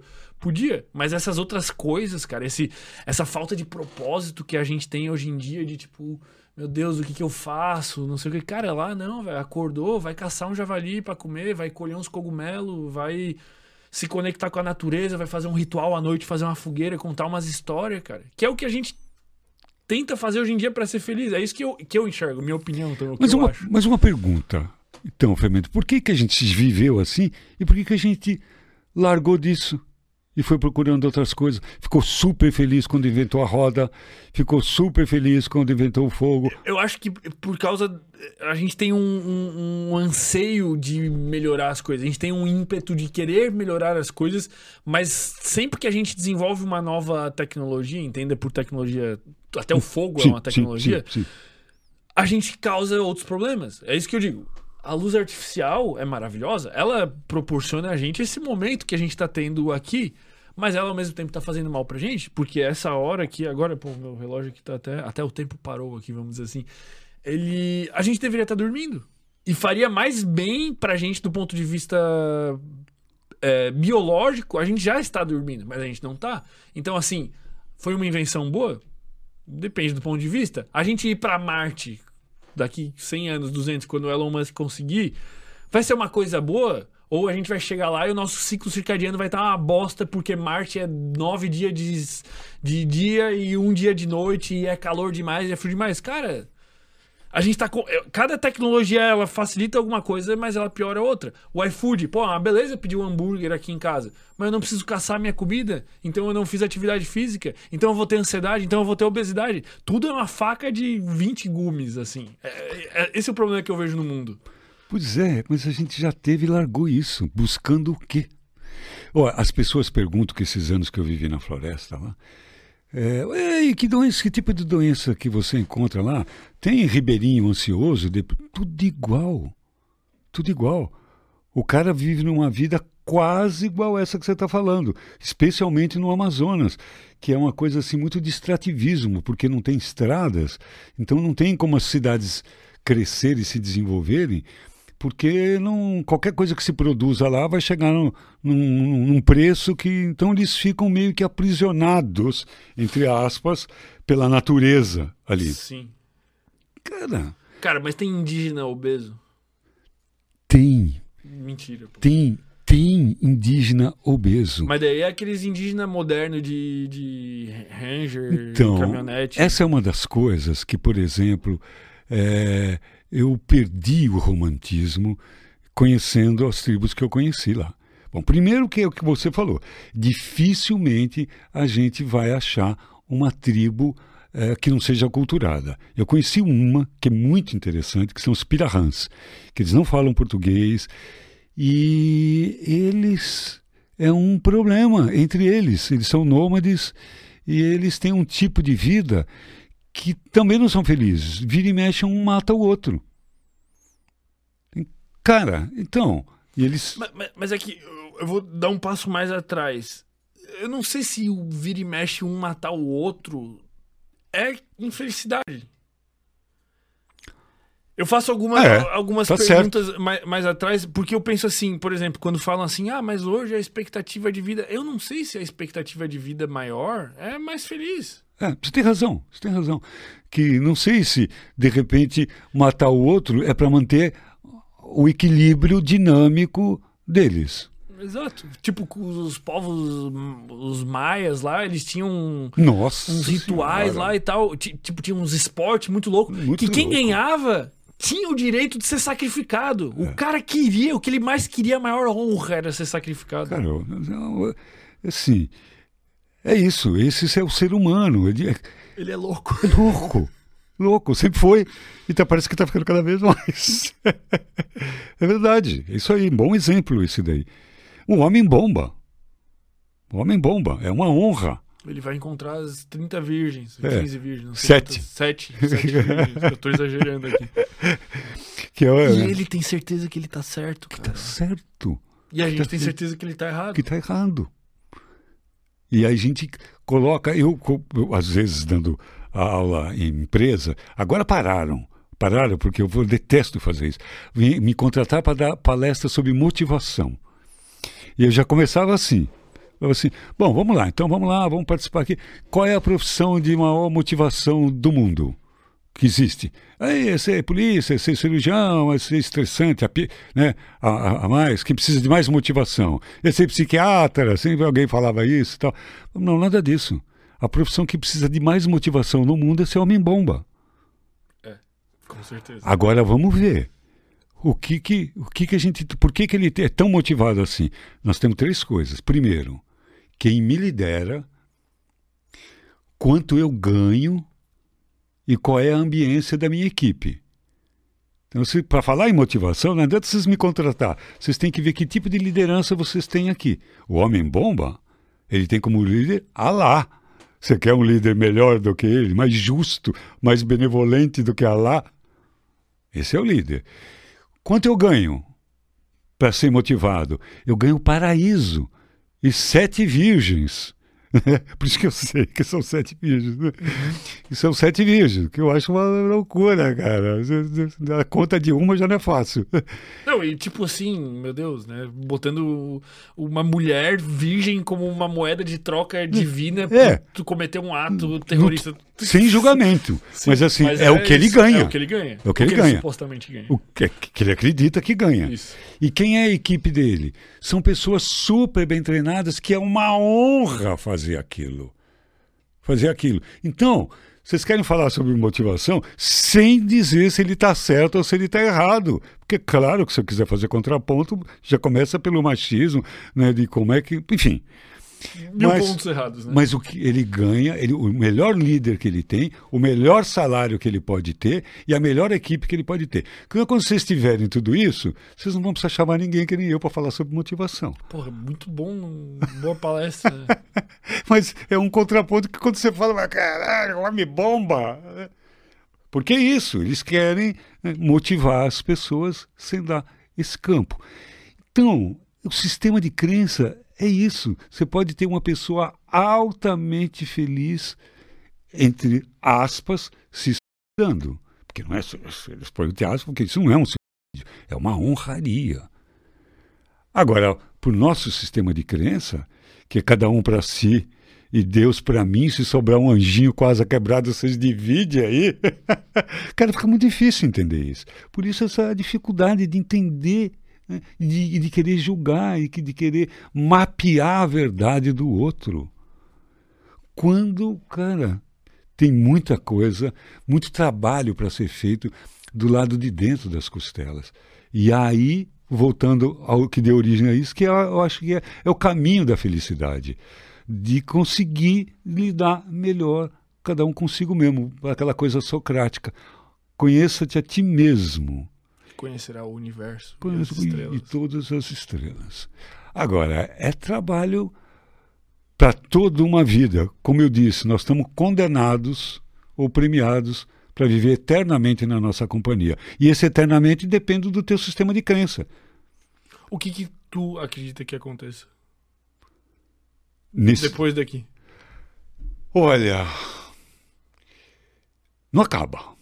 Não acaba. Porque eu acredito que, olhando para mim, é que é tanta imperfeição que eu acharia muito pouco ter uma vida de 80 anos, de 90 anos, para conseguir resolver tudo isso. Eu preciso de mais. Eu preciso de outras oportunidades, eu preciso de outras experiências, porque eu, eu me sinto, e sinto que na humanidade, mas falando de mim, tão longe da iluminação, da, da onisciência, de entender essa bagaça toda, como é que funciona, que, cara, uma vida só. E os outros lugares que tem vida, eu gostaria de saber também como é que é, como é que é a vida. Em... Pelo visto, nós vamos descobrir bem logo aí que tá cheio de aparições aí nos Estados Unidos e coisas. É, tá, bem. Tá fervilhando, né? É, bem logo aqui perto. Aqui perto. Dos nossos vizinhos. Ah, não. Mas né? o resto. Pois é, olha a imensidão, como que é essa tarefa da consciência cósmica. Cara, é quase que incalculável, impensável isso. E aí eu posso me conformar, como ensina algumas religiões, que os mistérios, os dogmas não devem ser questionados e devem ser aceitos, ou para mim não funciona, eu quero saber, quero saber. Eu quero. Por isso que eu falei para você que a minha primeira droga foi pequenininho, dando rolê em volta da mexer e soprando, que é uma meditação sufi. Os derviches fazem isso, ficam rodando, ficam rodando. Caralho. O Groff, quando ele foi proibido de trabalhar com LSD, ele ensinou a respiração holotrópica. Não sei se você já experimentou fazer eu isso. Eu já experimentei, tem em vídeo aí. A, a, gente fez uma, como é que é, do Renascimento. Isso. É, meu Deus do céu. É, isso. É louco. Então, Forte. E é. E é ar. E eu, quando criança, queria expandir a minha consciência, intuitivamente rodando em volta de um pé de ameixa e soprando, soprando, soprando, soprando até quase que desmaiar. Então, eu acredito que todos nós, mas eu reconheço em mim um desejo de querer mais. Não é de querer mais, de acumular mais, puta merda, essa eu já desencanei. Mas de querer saber mais quem eu sou, de onde eu vim, para onde eu vou, e responder essa pergunta de maneira um pouco mais com mais propriedade do que eu responderia hoje, que nem eu me satisfaço com a resposta que eu daria. Sim, acho que ninguém se satisfaz com a resposta. Infeliz daquele que se satisfaz, porque está se iludindo, porque tem mais, tem mais, tem mais, tem mais, tem mais. Existe mal? Olha, cara, existe uma explicação que eu vou emprestar de Santo Agostinho, que eu acho muito interessante. Ele é como você colocar se existe a escuridão seria a ausência de luz. Que é a ausência de luz. E o mal seria mais ou menos isso, a ausência do bem. E isso é muito louco, porque se a gente pensar no universo, o universo é escuro. Alguns pontinhos luminosos numa imensa escuridão. E vazio, vazio, vazio. Vazio e sem luz. E, inclusive, uma das coisas mais loucas do ponto de vista físico de pensar é que as coisas são feitas de vazio, né? Tipo, são átomos Isto. com mais. Eu não consigo nem entender isso. É disso que eu estava falando, dessa ilusão de que isso é concreto, de que eu sou um, você é outro. E que tem essa compreensão que é difícil, é mais fácil falar filosoficamente do que incorporar isso. De que é um mundo de vazios. Cara, isso é o mais louco, porque assim. Os elementos químicos né? Que, que são 118, mas são 90 que dão origem à vida, assim como a gente conhece. Os outros são decaimentos lá, os urânio, plutônio, a porra toda. Eles, de alguma maneira, foram se agrupando aqui no planeta Terra e formando os organismos, e os organismos foram evoluindo por seleção natural e pressão do ambiente, e tempo e tal. E de alguma maneira tudo isso culminou em tu ser tu e eu ser eu. Mas a gente veio da porra das mesmas estrelas, isso. da mesma poeira cósmica. Isso aí. Mas de alguma forma tu acha que tu é tu e eu acho que eu sou eu, o Gabriel ali acha que ele é o Gabriel. Isso, isso é a porra mais louca que existe. É. Quando eu, quando eu fico chapado, eu fico indignado, porque eu não encontro essa resposta, porque eu fico mais perturbado, eu fico tipo assim, alguém me responde, velho. Eu tenho uma compreensão temporária que é o seguinte, do movimento de expansão e contração que é a história do Big Bang, o universo. Então, o, a, a fonte criadora resolveu entrar numa força centrífuga e foi expandindo, expandindo, expandindo e criou tudo. E para que essas coisas, não sei por que Katsu isso é assim, para que isso é, pudesse se manter estável, criou-se uma força centrípeta, que a gente chama de ego, que é para manter essa partícula cósmica e experimentar a individualidade. Para que aconteça a aglomeração de, dos átomos e. A individualidade. A individualidade, tá. e isso vai a nível de ser humano ou a nível de átomos, de partículas, de corpúsculos, de, de, de, de como é que chama? De bóson, que é, é um pedaço do elétron, a partícula original, e tudo isso mudando a sua frequência vibratória. Então, tudo, o todo existia num, bzz, num ventilador virando muito rápido que nada, nada era perceptível. E aí, eu vou usar com essas palavras, num gesto de amor, porque o amor não é essa coisa babaca que a gente imagina, é a força que aglutina esses átomos e cria a criatura. É essa força nesse gesto. O amor, vamos dizer assim. É como se fosse uma gravidade. Como se fosse uma força criativa. Aí ele mudou a sua frequência e criou a partícula, que foi diminuindo a sua frequência, que criou o elétron, que diminuiu a sua frequência, criou o núcleo, que diminuiu a sua frequência, criou a célula e tal, e, foi, e, aí foi. e aí foi indo. Mas tudo é parte de uma coisa só. Vamos fazer agora o movimento contrário. Tá. Ah, e vamos partir do átomo, para não ficar falando de partículas. é. A menor partícula é o átomo, que a gente sabe que não é. Um, cara, é muita tá. coisa, tá. vai muito longe, foda-se. É, vai muito mais para trás. Mas um conjunto de átomos forma um elemento. Uhum. Aí, um conjunto de elementos formam lá um... Os átomos formam uma molécula. Uma molécula. molécula. Um... A molécula forma uma célula. É. A célula forma um tecido. O tecido forma um órgão. O órgão forma um sistema respiratório, digestivo. O sistema forma um organismo, ser humano. Acabou. Claro que não. Organismos formam famílias. Famílias formam nações. Nações formam continentes. Continentes formam planeta. Acabou. Não, o planeta, sistema solar. O todo. O todo. Eu acho muito interessante o, os, uh, o hermetismo que chama o todo como Deus. E é o todo. Não tem bom e mal. É o todo. Todo. Que a ideia de Deus já coloca o bonzinho e o malzinho. Cara, se é todo, não existe nada fora do todo. Eu acho muito simpática essa definição é, hermética sobre isso.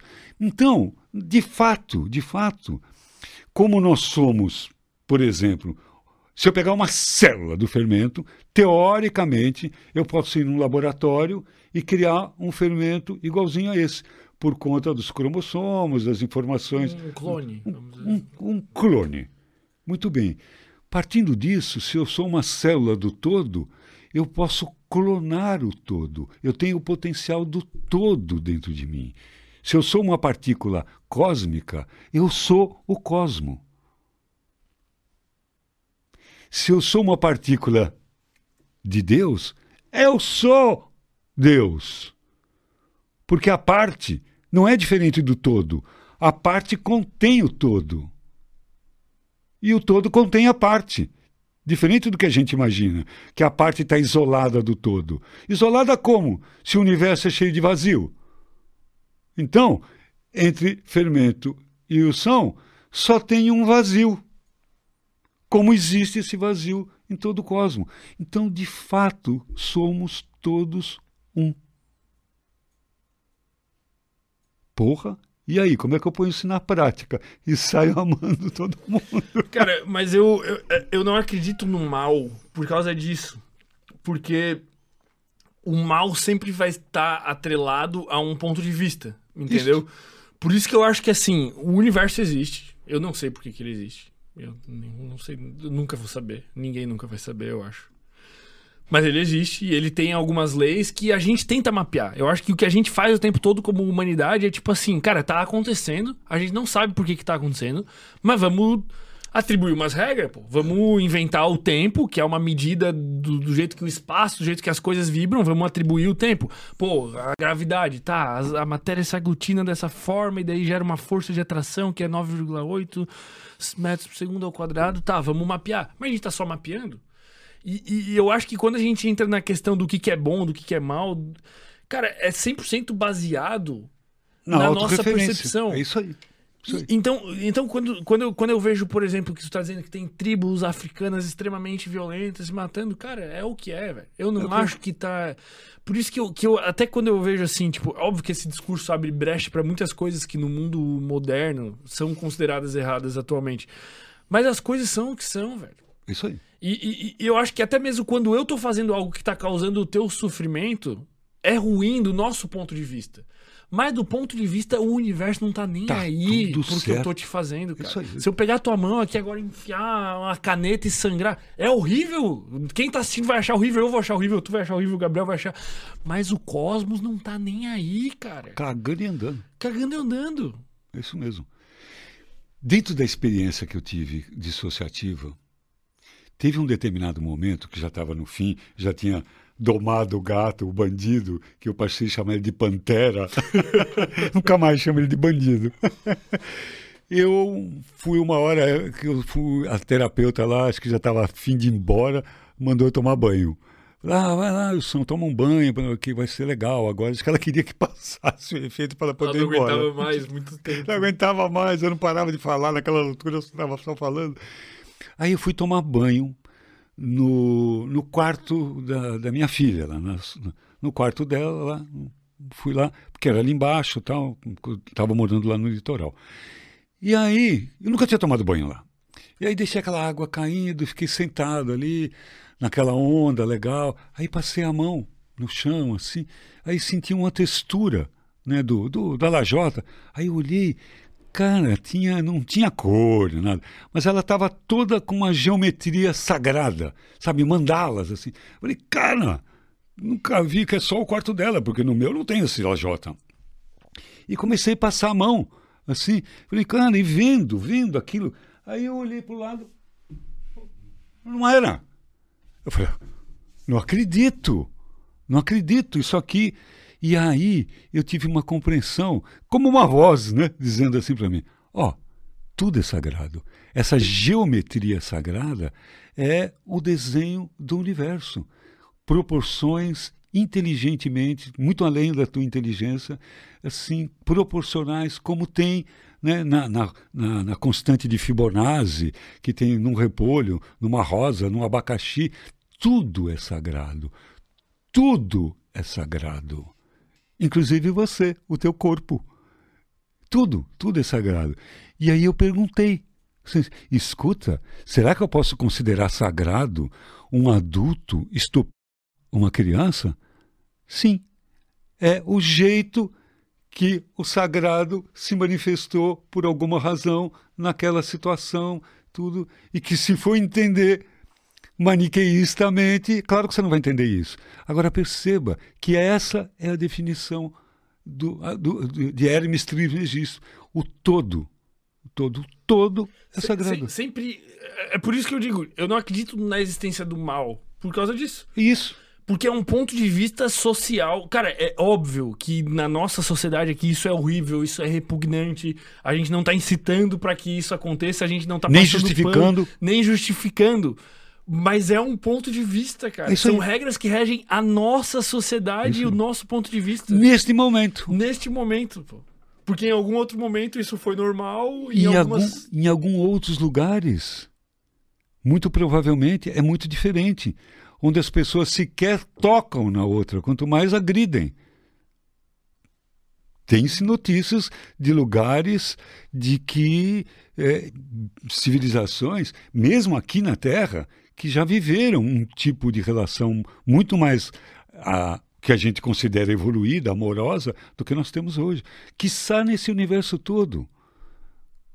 Deve ter. Essa é uma condição muito terrena, muito nossa, muito momentânea. E é muito, no meu ponto de vista também, que coincide com o teu. É saudável a gente. Torna a dizer, no, agora posso dizer nosso, do nosso ponto de vista, encarar que o mal é uma condição humana. É uma, um ponto de uma percepção, uma, um ponto de vista, eu acho. E que ainda é uma condição, porque... Mas o que, que tu quer dizer com condição? Eu não sei se que faz parte do nosso mundo. Mas, mas, mas ele não existe. Ele é uma percepção. É isso que eu quero dizer, tipo... Ó... Eu, eu não entendo ele como sendo uma condição. Ele é um... Não, acho que nós estamos falando das mesmas coisas Sim. usando termos diferentes só. Tá. Ele é um, vamos dizer, ó, quimicamente, vamos dizer, é, hermeticamente dizer assim, é uma situação vibratória inerente a esse planeta que em algumas circunstâncias acontece. Repetindo o que você disse, e o cosmo tá, tá bom, faz parte, faz parte, faz parte, faz parte, faz parte, tudo faz parte.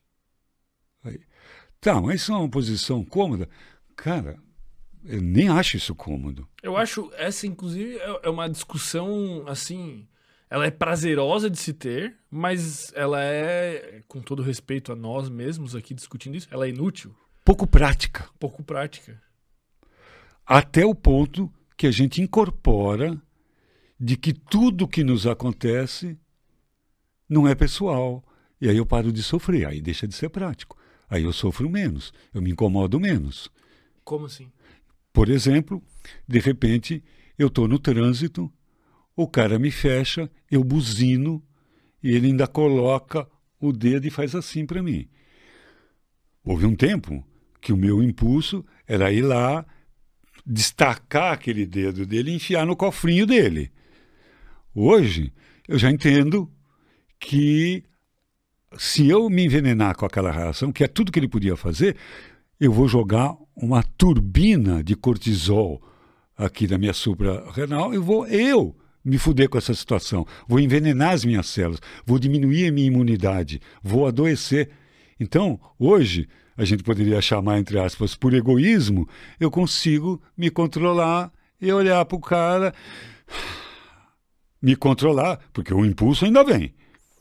E dizer, pô, vá com Deus, meu irmão, espero que você não se acidente e tal, que não é pessoal, você não me conhece, você não está querendo me ferrar. Talvez, sei lá, você está opressado, você está com, com a filha doente e está indo no hospital, sei lá, com algum motivo, e não é pessoal. Quando eu consigo sair dessa conspiração que o mundo está contra mim, e eu entendo que isso é uma condição, que eu- cara, já começa a sofrer menos. Aí deixa de ser prático. Aí, Não passa a ser prático. É, Começa a ser útil. isso, perdão. esse- esse. Exatamente. Deixa de ser teórico, passa a ser prático, e isso, e útil, porque eu estou sofrendo menos e nem reagir. E nem reagir. Vamos fazer uma pausinha pra fazer um xixi, daí a gente volta com mais umas, umas perguntas práticas. Como tá gravado, é só sair. Estamos de volta. Vai ter pausa ou tu vai editar a pausa, pô? Vai ser papá. Papá, né? Então nem preciso falar que estamos de volta, né? Eu posso só falar. Porque como é editado. Tá. É, cara, em relação ao uso de psicodélicos para tratamento da, da- da- de alguns problemas é, psicológicos ou talvez até biológicos, né? Quando que a doença se torna biológica, quando que ela é psicológica? É uma zona mista, né? Uma zona cinza. Mas quais são, assim, os riscos e as contraindicações? Porque às vezes alguma pessoa que está assistindo a gente pode pensar, ah, eu tenho tal coisa, pô, vou me entupir aqui de cogumelo e vai dar boa. Ah, posso Boa. tomar um ayahuasca. Qual é, assim, o consenso? Quais são os limites? Então, a primeira coisa que a gente tem que separar o que é o uso recreativo e o que é o uso terapêutico. Tá. Então, no uso recreativo, primeiro aquilo que a gente até falou, é raro que se encontre um psicodélico que não esteja contaminante. O que, que é o contaminante? O contaminante são coisas que estão sendo, não é uma contaminação acidental, são coisas que são colocadas ali por o propósito que o cara que vende aquela substância. Tá. E quando a gente fala de psicodélicos, a gente está falando de substâncias puras, sem esses contaminantes. O uso recreativo, ele, como eu disse também lá atrás, que a gente tem o set, que é o estado que a pessoa está, e o setting, o ambiente. No uso recreativo, o setting pode dar uma bad trip. E no uso terapêutico, ele é controlado por alguém que se se especializou nesse tipo de terapia, que nós chamamos de TAP terapia assistida de psicodélicos. E, e, inclusive vai ter alguém observando esse uso, porque pode ter alguma reação sim, adversa. sim, tal. isso que é. Vamos colocar, por exemplo, nós temos basicamente, é claro que isso pode variar, três sessões. Uma sessão prévia para saber o que que a gente quer, o que que a pessoa está buscando, o que, aonde que a gente vai trabalhar. Então, para saber direito. A, durante a sessão, né, que é esse controle, e é um tipo de terapia onde é muito específica, porque não tem muita intervenção, é, mais algumas músicas, alguns. Não é aquela coisa de ficar colocando a maraca em cima e, e nem tocando, tomando muito cuidado, esperando, ou esperando assim, aguardando o momento que a pessoa queira ou não conversar com você durante a cerimônia. E depois, que é muito importante, que no uso recreativo não tem isso, a sessão de integração. O que, que é isso? Exatamente. É aproveitar o material que surgiu, e aí o terapeuta precisa ser experiente e poder fazer sentido aquilo para a pessoa e como pode ser utilizado para o crescimento ou para satisfazer eh, o nosso propósito, que é sanar a dor daquela pessoa. Tá, então, não é só o efeito da substância, é essa direção, é esse efeito canalizado com o objetivo de sanar a queixa, o, o transtorno da pessoa. Essa é a grande diferença. Sim. Por favor, se for complementar, por favor. Não. E aí, é, especialmente quando a gente trabalha com dose dissociativa, porque pode despertar, a pessoa pode entrar numa, num, num, numa bad trip com a, com a sensação, a interpretação daquela, e não tem ninguém para acudir, vai entrando, vai entrando, sai andando desesperado, para lá, lá. Então, essa é a grande diferença. Aí. Como que tu vê a cannabis em relação a esse tipo de tratamento e tal? Tu vê, tipo, algum potencial? Ou a, a cannabis é uma categoria à parte de é. substância, vamos dizer é. assim? É, mas a pergunta é super pertinente. Ela não faz parte dos psicodélicos, né? até porque nós já temos muito mais estudos sobre a medicina canábica né? e vários status de legalização em outros países. E, e aí é importante a gente separar. Quando a gente fala da medicina canábica, a gente fala muito mais dos canabidioides, né, do CBD, do que do THC. THC é a substância psicoativa e que, que, que dá o que as pessoas usam recreativamente. Quanto mais THC, mais forte é a maconha, por barato ali. E a gente usa na medicina muito mais o CBD, os cana o canabidiol. Tem alguns lá, mas a gente chama de CBD englobando todo, que precisa do THC que precisa do THC, para ter uma coisa que é chamada de efeito enturrage. Uma, o THC precisa do CBD para poder fazer efeito, o CBD precisa do THC. E aí a legislação coloca ah, no máximo 3% de THC. Eu confesso que isso é uma hipocrisia, um ponto de vista pessoal. Por quê? Porque tudo é um cuidado, porque ela foi é, demonizada, Sim. a cannabis. E ela é uma planta de poder. É uma planta de poder. E aí, então, para passar nos crivos. Demonização é esta que não acontece com o álcool, né? Pelo contrário, o álcool é incentivado. E romantizado. E romantizado. E, e olha. E venerado, né? Levam em tochas. Pois é. E a, e a, e a maconha. Estou é, usando de propósito, falando esse nome, maconha ela foi demonizada, que tem a ver, nossa, tem teses, doutorado sobre a questão sociocultural, tem a coisa a ver com preconceito racial, tem, porque era muito comum, por exemplo, os caboclos usar o seu dirígio, eles chamavam de dirígio, ali que era os que os escravos que fumar o seu dirígio em rituais, depois de um dia pesado, e ali, um ritual social, de alegria, de dança, e que eh, começou a ser demonizado porque. Cara, Muito por causa do era coisa de preto. Sim. Assim como o samba foi, como a gente até falou. Uhum. Então existe uma hipocrisia disso. E é interessante porque tem uma cannabis, vamos dizer, sintética e essa, que é feita por laboratório, essa é permitida. Mas ela dá barato? É, ela é, é, é usada como medicamento. Ah, tá, eles fazem na proporção maior de CBD. É, Né? E, e, aí não tem problema. E, então, é, tem muito mais uma coisa sociocultural nessa proibição e, e uma coisa que eu chamaria de hipocrisia, e você colocou esse contraponto que a gente faz, que é o tanto que o álcool, o tanto de prejuízo que o álcool dá, e até muito pouco tempo, bom, já visto que a gente comemora né, com, com álcool uma vitória. E isso é tudo pensado, né? Tipo assim, por que, que o cara que ganha a porra da Fórmula 1 lá estoura um champanhe, cara? É, é bizarro, pô, é bizarro. Os meus olhos já foram muito abertos em relação a isso e da nossa audiência também que acompanha aqui. A gente trouxe um cara aqui que fala só sobre isso, né? O, o doutor Vitor Blasos. Ele é Sim. médico psiquiatra também Sim. e fala sobre indústria. E a gente, inclusive, a gente tem um espaço é, fechado que chama Universo Cognitivo, que é só para assinantes. E daí lá dentro tem uma aula do Vitor Blasos que é a verdadeira rebeldia. Né? Ele deu uma aula lá dentro para nossa comunidade, que é justamente falando sobre como a indústria do álcool te manipula e faz você acreditar que você é o foda porque você tira uma foto na praia com uma com uma cerveja. Cara, isso é uma loucura. Tu já usou a, a maconha de forma é, ritualística, assim, tipo, buscando um estado alterado de consciência para a meditação ou algo assim? Já. Como eu te disse, assim, mesmo no meu tempo de jovem, eu não gostava muito de alterar minha consciência e ficar no meio da galera.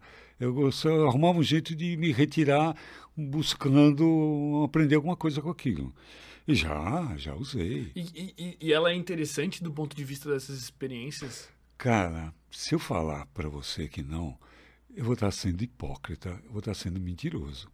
O problema é quando empastela, quando fuma toda hora, fuma para fazer qualquer coisa. Aí você já não está aproveitando a substância. Mas não dá para negar que ela é uma planta de poder. Não dá para ligar. Não, não, não dá, não dá. Que aí, de repente, negar isso.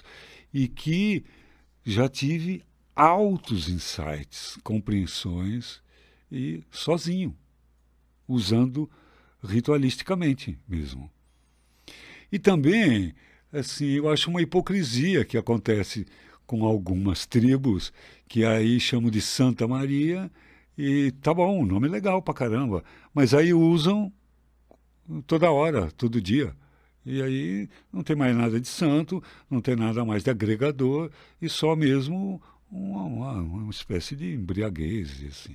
Mas não dá para negar. O pessoal, o, pessoal, o, o problema da, da, das, das substâncias, eu não vou usar o termo drogas porque eu acho incorreto, é que as, as pessoas, às vezes, que têm muitos problemas, elas não usam isso como, vamos dizer assim, tratamento. Elas usam como fuga de realidade. Por exemplo. Ela, ela, ela fica ine, se inebriando, fica se mascarando a realidade que ela não quer encarar, né? Ou extraindo só o lado prazeroso da substância, né? É e não o aprendizado. Não o aprendizado, pô. E, pô, lembrei agora de Paracelsus.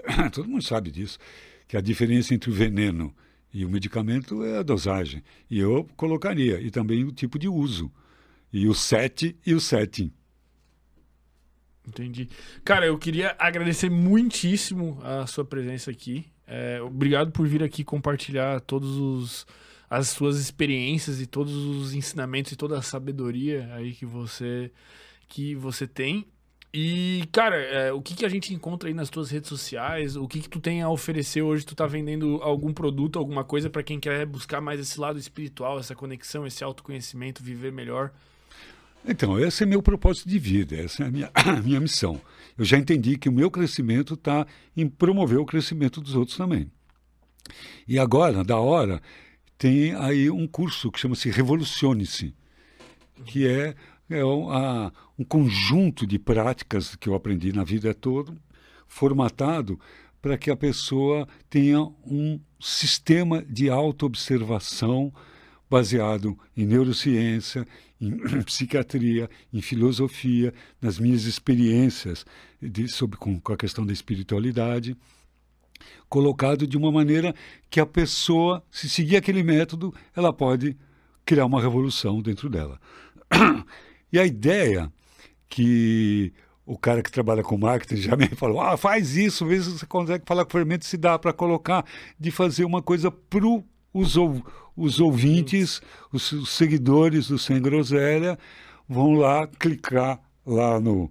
No, no, no do teu perfil no lá no arroba Wilson Gonzaga Oficial, vai entrar no site e vai ter lá o Sem Groselha, e o que entrou por ali, ele vai ter um preço especial, que é um preço que a gente faz quando lança e tudo, para as pessoas, aqueles que ficam. Entendo um negócio de marca que fica. Ah, agora, hoje é o último dia, sabe aquelas milongas lá? Uhum. E que é um preço especial. É um preço especial. E aí, os teus ouvintes podem entrar com esse preço especial. É só entrar lá no site através da, da página. Vamos ver se a gente consegue até botar o link aqui para a galera, Isso. né? A gente já bota direto aqui no, na, na descrição. Então, galera que está que tá escutando aí, vocês ganharam de presente aí um desconto especial aí no... Revoluciones. Revoluciones. Muito bom o nome, por sinal. Cara, eu queria que tu me indicasse, indicasse para nossa audiência um livro. Tá. Cara, eu é isso, isso é meio delicado, né? Porque é um livro que fez muito sentido para mim na minha vida. Até hoje ele faz. Ele, eu, o dia que eu, que, eu, que eu li esse livro, eu fiz uma dedicatória no livro. Assim, depois de lê-lo, relê-lo, algo entendê-lo, algo senti-lo, eu dedico esse livro a mim mesmo. Não por um gesto de egoísmo, mas por um gesto de amor. esse livro é o Caibalion. Caibalion. Caibalion, Os Três Iniciados. Eu, quem, quem escreveu, o cara, é, ele nem coloca que foi ele, ele diz que foi três iniciados. A gente já sabe que deve ter sido Sir Atkinson, que é o cara que escreveu. É um livro sobre os princípios herméticos. E ele é um livro fininho. E ele contém ali. Um... Cada vez que você lê, ele é um livro diferente. E é um meu livro, ainda hoje é um livro de cabeceira. Mas em, em que sentido que vai a história, assim, como é que é?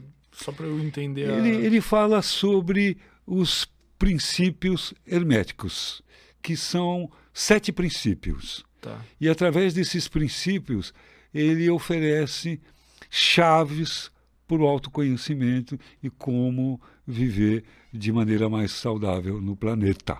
Aí. E ele é tão fino quanto denso. Por isso que às vezes a gente entende uma coisa, depois entende de novo, relê de novo. É um livro que a gente está sempre lendo. Então, para mim, ele é o livro dos livros, com todo respeito a todos os outros. A todos os outros. Ah, legal. Cara, eu queria também que tu deixasse uma pergunta para a nossa audiência, uma reflexão para a gente encerrar com essa reflexão. Assim, alguma pergunta para a pessoa se fazer antes de dormir. Para eu, quando for dormir hoje, assim, eu fechar os olhos e eu pensar nessa pergunta. É uma pergunta que eu me faço constantemente. Quem sou eu? Muito obrigado, irmão. Saúde. Saúde.